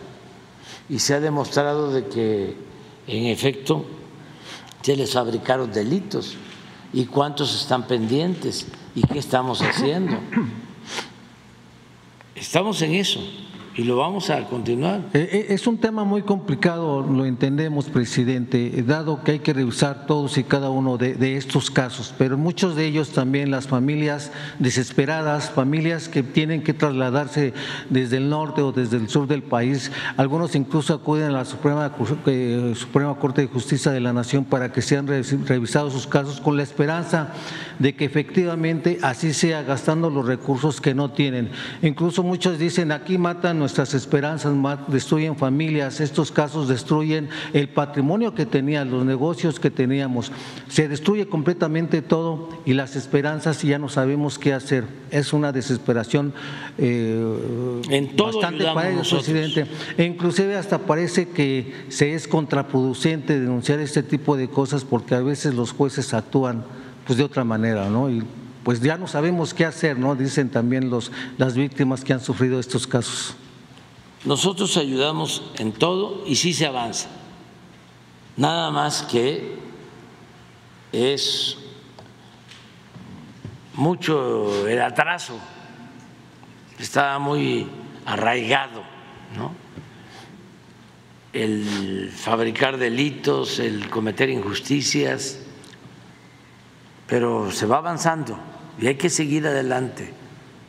No. Eh, decepcionarse, desmoralizarse, seguir luchando por la justicia. Y en estos dos casos que puedan hablar. Bien, presidente. Gracias, presidente.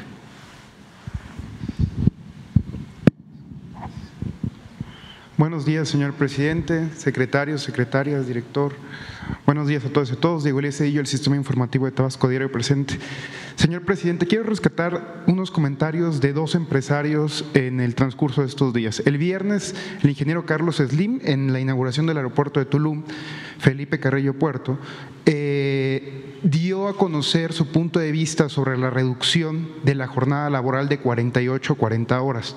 En este tenor, Ayer, si no me equivoco, el empresario Carlos Bremer igual dio a conocer su punto de vista. Ambos puntos de vista eh, a favor y en contra. ¿no? Entonces, presidente, preguntarle puntualmente la opinión que tiene el gobierno de México sobre la reducción de la jornada laboral de 48 a 40 horas, la, opinión del presidente de la República al respecto y también eh, tengo entendido que esta, esta reforma, esta reducción de la jornada laboral se va a discutir el 12 de diciembre en el Congreso de la Unión, en la Cámara de Diputados.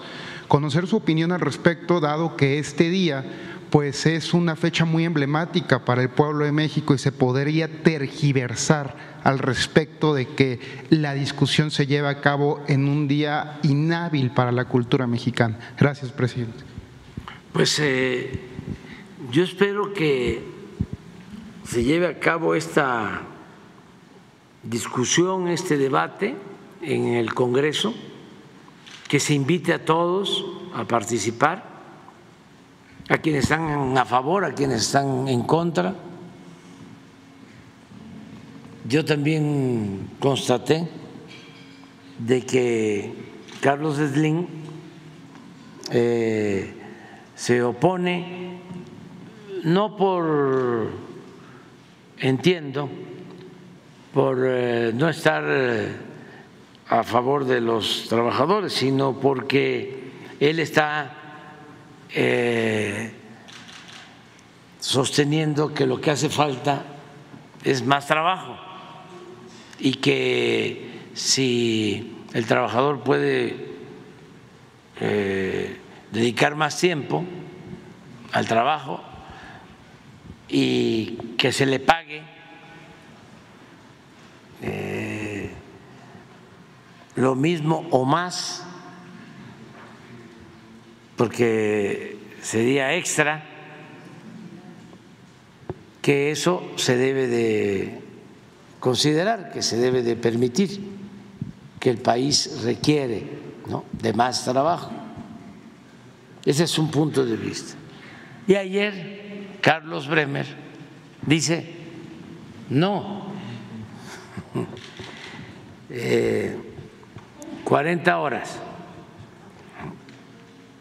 porque el trabajador tiene que tener más tiempo para estar con la familia y también es válido ¿no? lo que él plantea. Entonces, es bueno el debate, yo voy a esperar a ver qué se resuelve, eh, qué opiniones hay, qué bueno que se abra el debate sobre esto y eh, fijar posteriormente una postura. Todavía no termina eh, el periodo legislativo, hay tiempo. No es una cosa de resolverse el 12, hasta propondría respetuosamente que no se convierta el 12 en una fecha fatal. Es decir,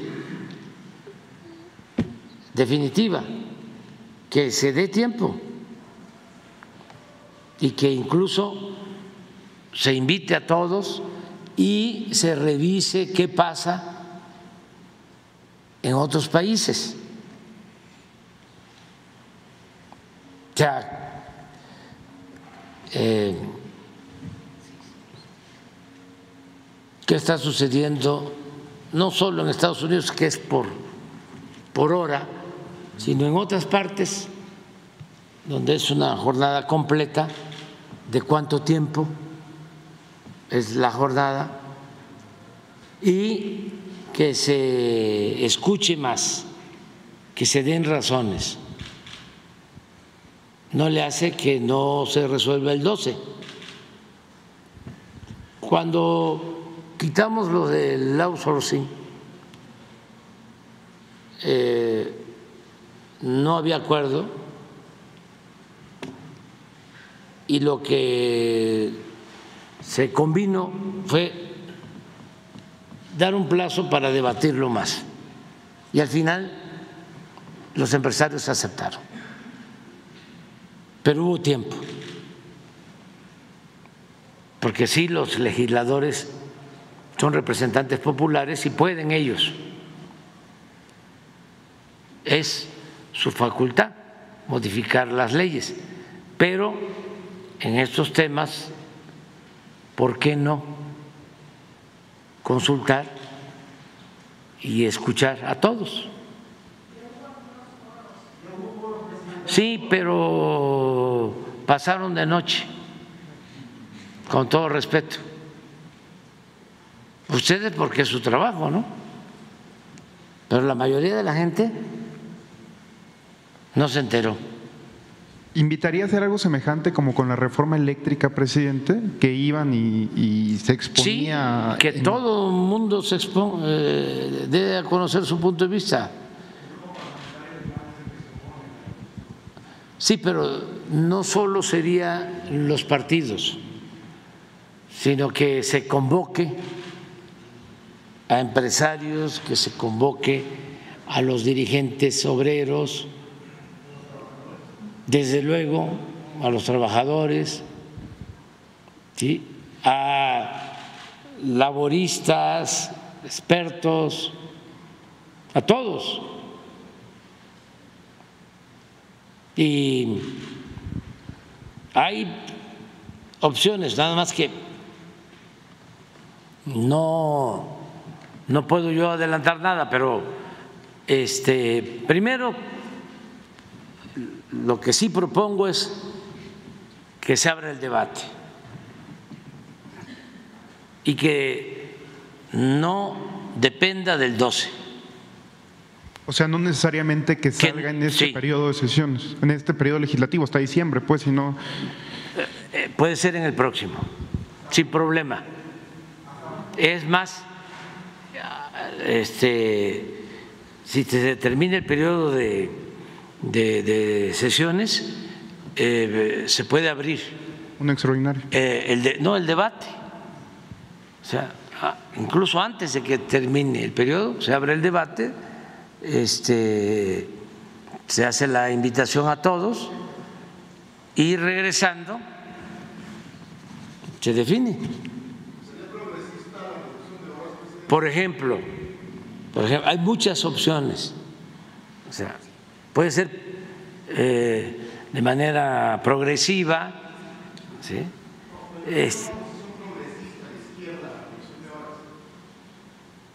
sí, todo lo que es a favor del trabajador este, se tiene que considerar como un acto de justicia, pero también eh, es importante tomar en cuenta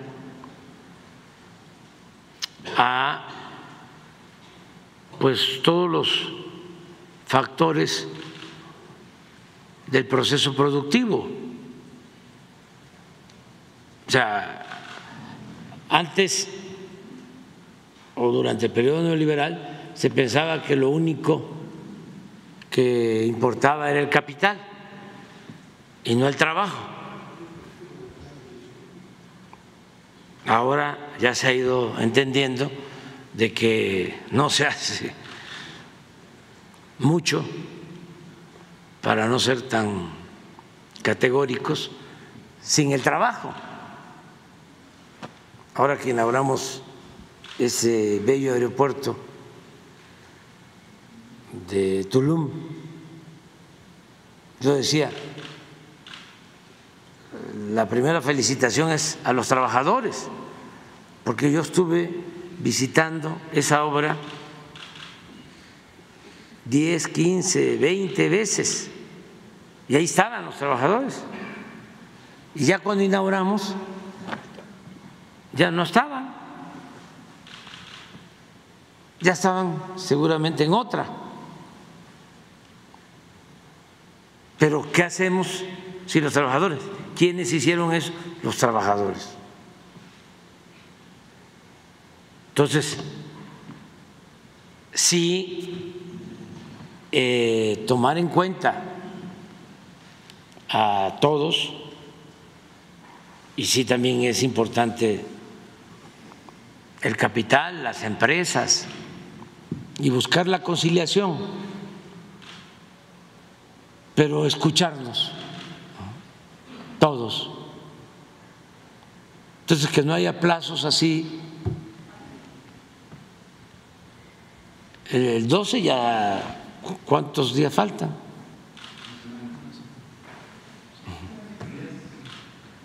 No, porque queda la impresión de que no hubo este, consulta. Entonces, yo sí pienso que se dé más tiempo y eh, que se invite a todos y luego que se resuelva. Y vamos a fijar nosotros desde el gobierno una postura en su momento. Gracias, presidente. Eh, también retomar que el día de ayer se dio a conocer por parte de una de declaraciones de, un, eh, de una persona en la Fiscalía General de la República una red de espionaje que ocurrió en el sexenio del licenciado Enrique Peña Nieto. Esta red de espionaje en su momento era operada por eh, el entonces secretario de Gobernación, Miguel Ángel Osorio Chong. Ah, cuando usted llega al, al gobierno, presidente, planteó que se iba a anular de cajón todas las acciones de espionaje, sino que serían acciones de inteligencia, se da el cambio del CISEN al CNI, etcétera. Sin embargo, presidente, ahondar un poco en este tema, preguntarle si el general Audomar o en su defecto Pablo Gómez, que también tengo entendido eh, ejerce eh, acciones semejantes o lleva a cabo tareas de este estilo, preguntarle si le han informado al respecto de toda esta red de espionaje que se dio en los gobiernos anteriores y también, presidente, conocer si en su momento estaría usted de acuerdo en que todos estos datos que el gobierno amedrentaba periodistas, empresarios, etcétera, se podrían dar a conocer, a lo mejor que el general Adumaro nos compartiese un poco esta, esta información que se daba en sexenios pasados, el, el, licenciado Pablo Gómez, no sé, conocer su punto de vista, presidente, y saber si a usted le informaron al respecto de todas estas acciones de espionaje que se vino dando en los gobiernos anteriores. Gracias. No, no tenemos este, eh, información. Puede ser que haya algo en lo que era el CISEN, pero yo no sé de eh, que se haga algo, bueno, lo que salió de las guacamayas, básicamente, pero siempre hemos padecido, ¿no? Nosotros, de espionaje siempre. Y hay. Nosotros no lo hacemos. Aquí se terminó eso. No espiamos a nadie. No escuchamos teléfonos de nadie. Pero hay muchos que se acostumbraron a eso, se quedaron con esas prácticas. Pero eso lo, es lamentable, pero no es fácil de encontrar a quienes este, escuchan. Habían empresas que vendían ese servicio eh, y tenían hasta políticos tenían sus sistemas, incluso empresarios.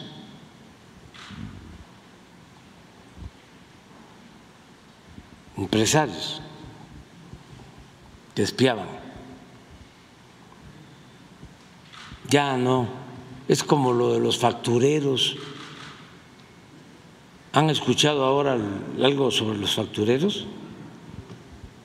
A lo mejor sí hay, pero este, es que se volvieron, eh, se pusieron de, de moda, porque se les permitió, habían despachos para eso.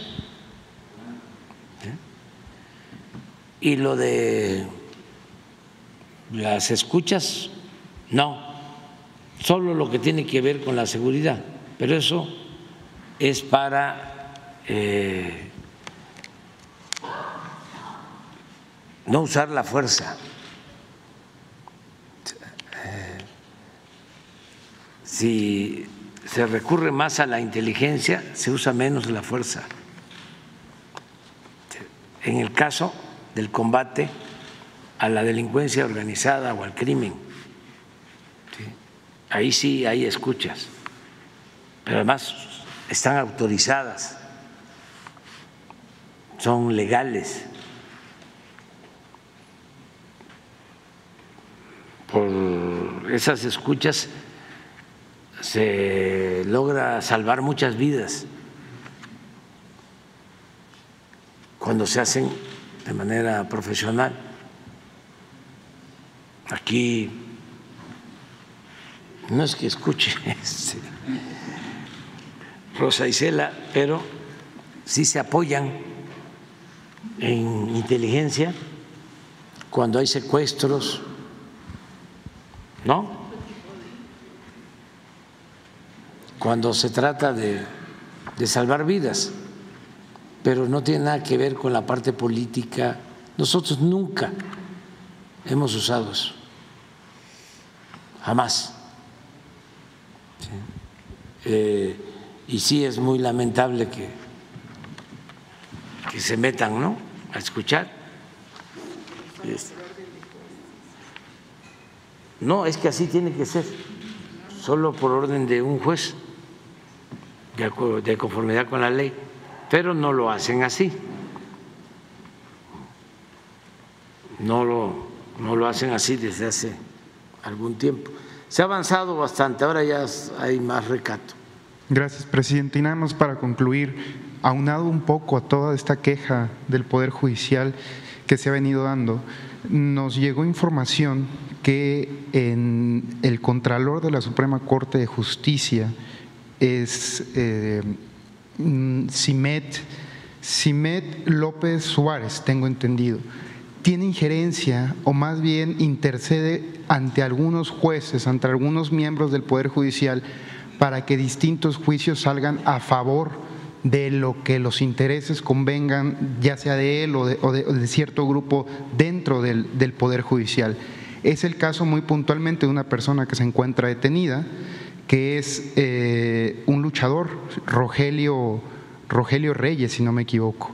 Entonces, presidente, ver si se puede atender el tema también y precisamente con base en lo que usted comentaba, no soltar el tema de la corrupción dentro del Poder Judicial, que siempre es una arista que yo creo que en la mayoría, es, la mayoría de la queja del pueblo de México, presidente. Gracias. Sí, estamos viendo eso y se están haciendo investigaciones a fondo. Tenemos el caso de Ayotzinapa, que amerita, y lo estamos haciendo, una investigación a fondo. A ver si se los explico, así de manera general. desaparecen los jóvenes eh, esa noche de septiembre del 2014 en Iguala y hay varias versiones, pero eh, al final imponen una eh, versión de que los jóvenes eh, fueron detenidos y los llevaron a un sitio y los quemaron, un basurero. Se demuestra de que eso no era cierto. Para este poder sostener la llamada verdad histórica, detienen a los responsables supuestos, a muchos responsables supuestos. Pasa el tiempo y eh, se presenta una denuncia de que fueron torturados y que así se echaron la culpa de que habían participado. Habían quienes sí habían participado y otros posiblemente inocentes. Pero entonces sin hacer, ah, sacan hasta videos de las torturas y no hacen las pruebas o no cumplen con el protocolo de Estambul para ver si hubo tortura o no. De repente, un juez con toda una argumentación muy especializada en temas de derechos humanos muy ajena al lenguaje jurídico. O sea, ¿quién hizo eso? Eh, sostiene que deben de presentarse las pruebas en 10 días de que fueron torturados.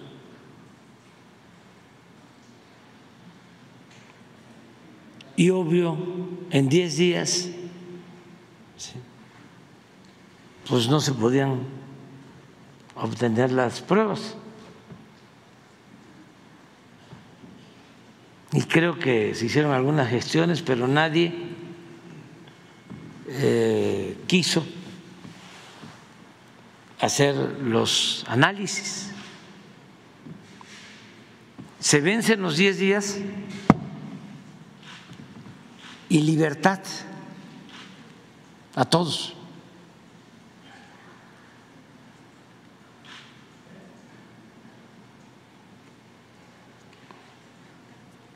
Y claro, hay quienes no participaron, pero hay quienes sí participaron. Entonces, ¿qué pasó ahí? ¿Quién intervino para garantizar la libertad? ¿A cambio de qué?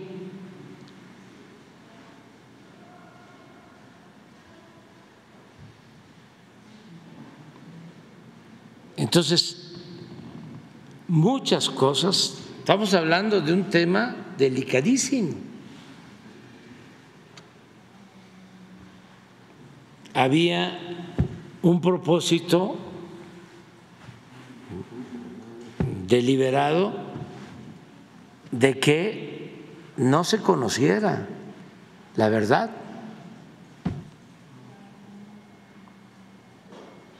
Y nos está costando llegar al fondo, pero sobre todo lo que más nos importa es encontrar a los jóvenes. Pero intervinieron intereses de todo tipo y vamos a ir al fondo y no dejamos de eh, buscar a los jóvenes. Pero es parte de esto que estamos hablando, o sea, de cómo eh, se manipulaba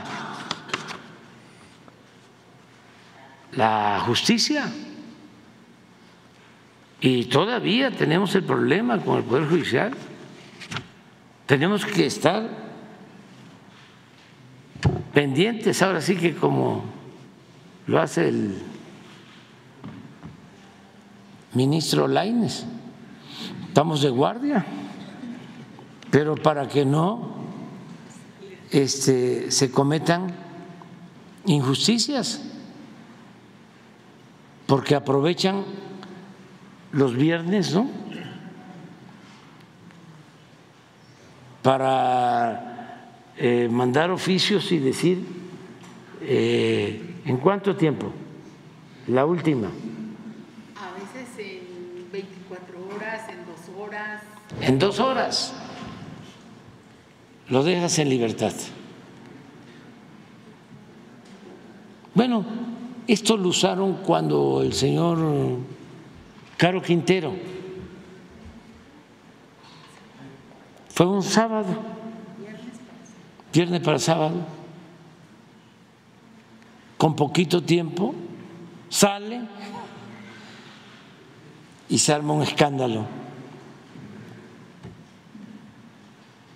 Porque habían otros este, asuntos pendientes. ¿Y por qué dan poco tiempo? Para que no les alcance a averiguar si no hay otros asuntos o para que si los hay, este, no de tiempo. Entonces sí eh, es un tema importante el del Poder Judicial, el de limpiar el Poder Judicial eh, para que no se cometan estos abusos de, de gente inocente que está en la cárcel o de gente que tiene mucha influencia, dinero, buenos abogados, relaciones y dinero, mucho dinero para obtener la libertad. Pero eso es lo que se está viendo. Se tiene que ir este ya soy es que va a haber este va a haber un consejo, ¿verdad? Sí, es la asamblea. La asamblea.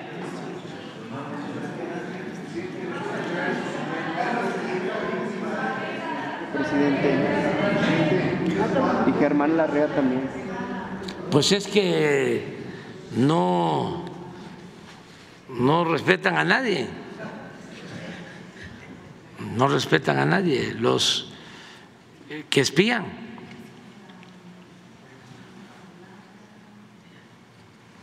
a nadie. Presidente Enrique Peña Nieto e incluso su secretario de Gobernación Miguel Ángel Osorio Chong se reunían con el dueño de Pegasus justamente para pedirle a quién espiar y entre ellos estaba Carlos Slim, presidente. Hay que esperar, hay que, hay que ver quién lo dice, este, porque se tiene que conocer a fondo. Vamos a esperar. ¿Cuándo dieron a conocer eso? Ayer. Ayer.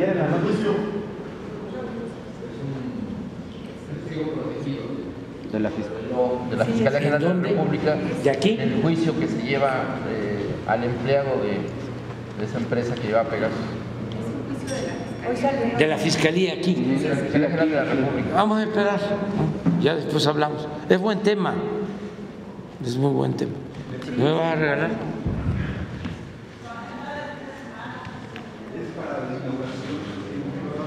Este, en el tren me pidieron unos empresarios este, de Guanajuato este libro, a ver si ya lo leyó. Ah, es que no lo puedo. y este del corredor interoceánico. Bueno, nos vemos.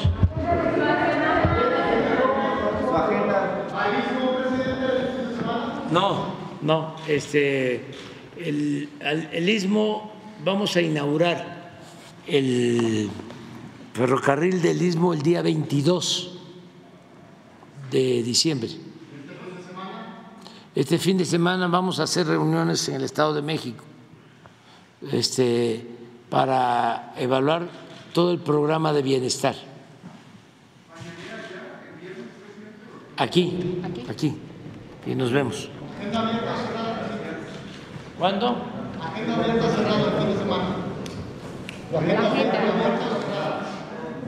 Abierta porque ya después que, que ustedes se quejan de que es que son dos tipos de giras, las supervisiones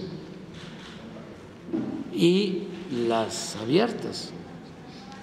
Entonces, ahora va a ser abierta no, no, no, no son supervisiones.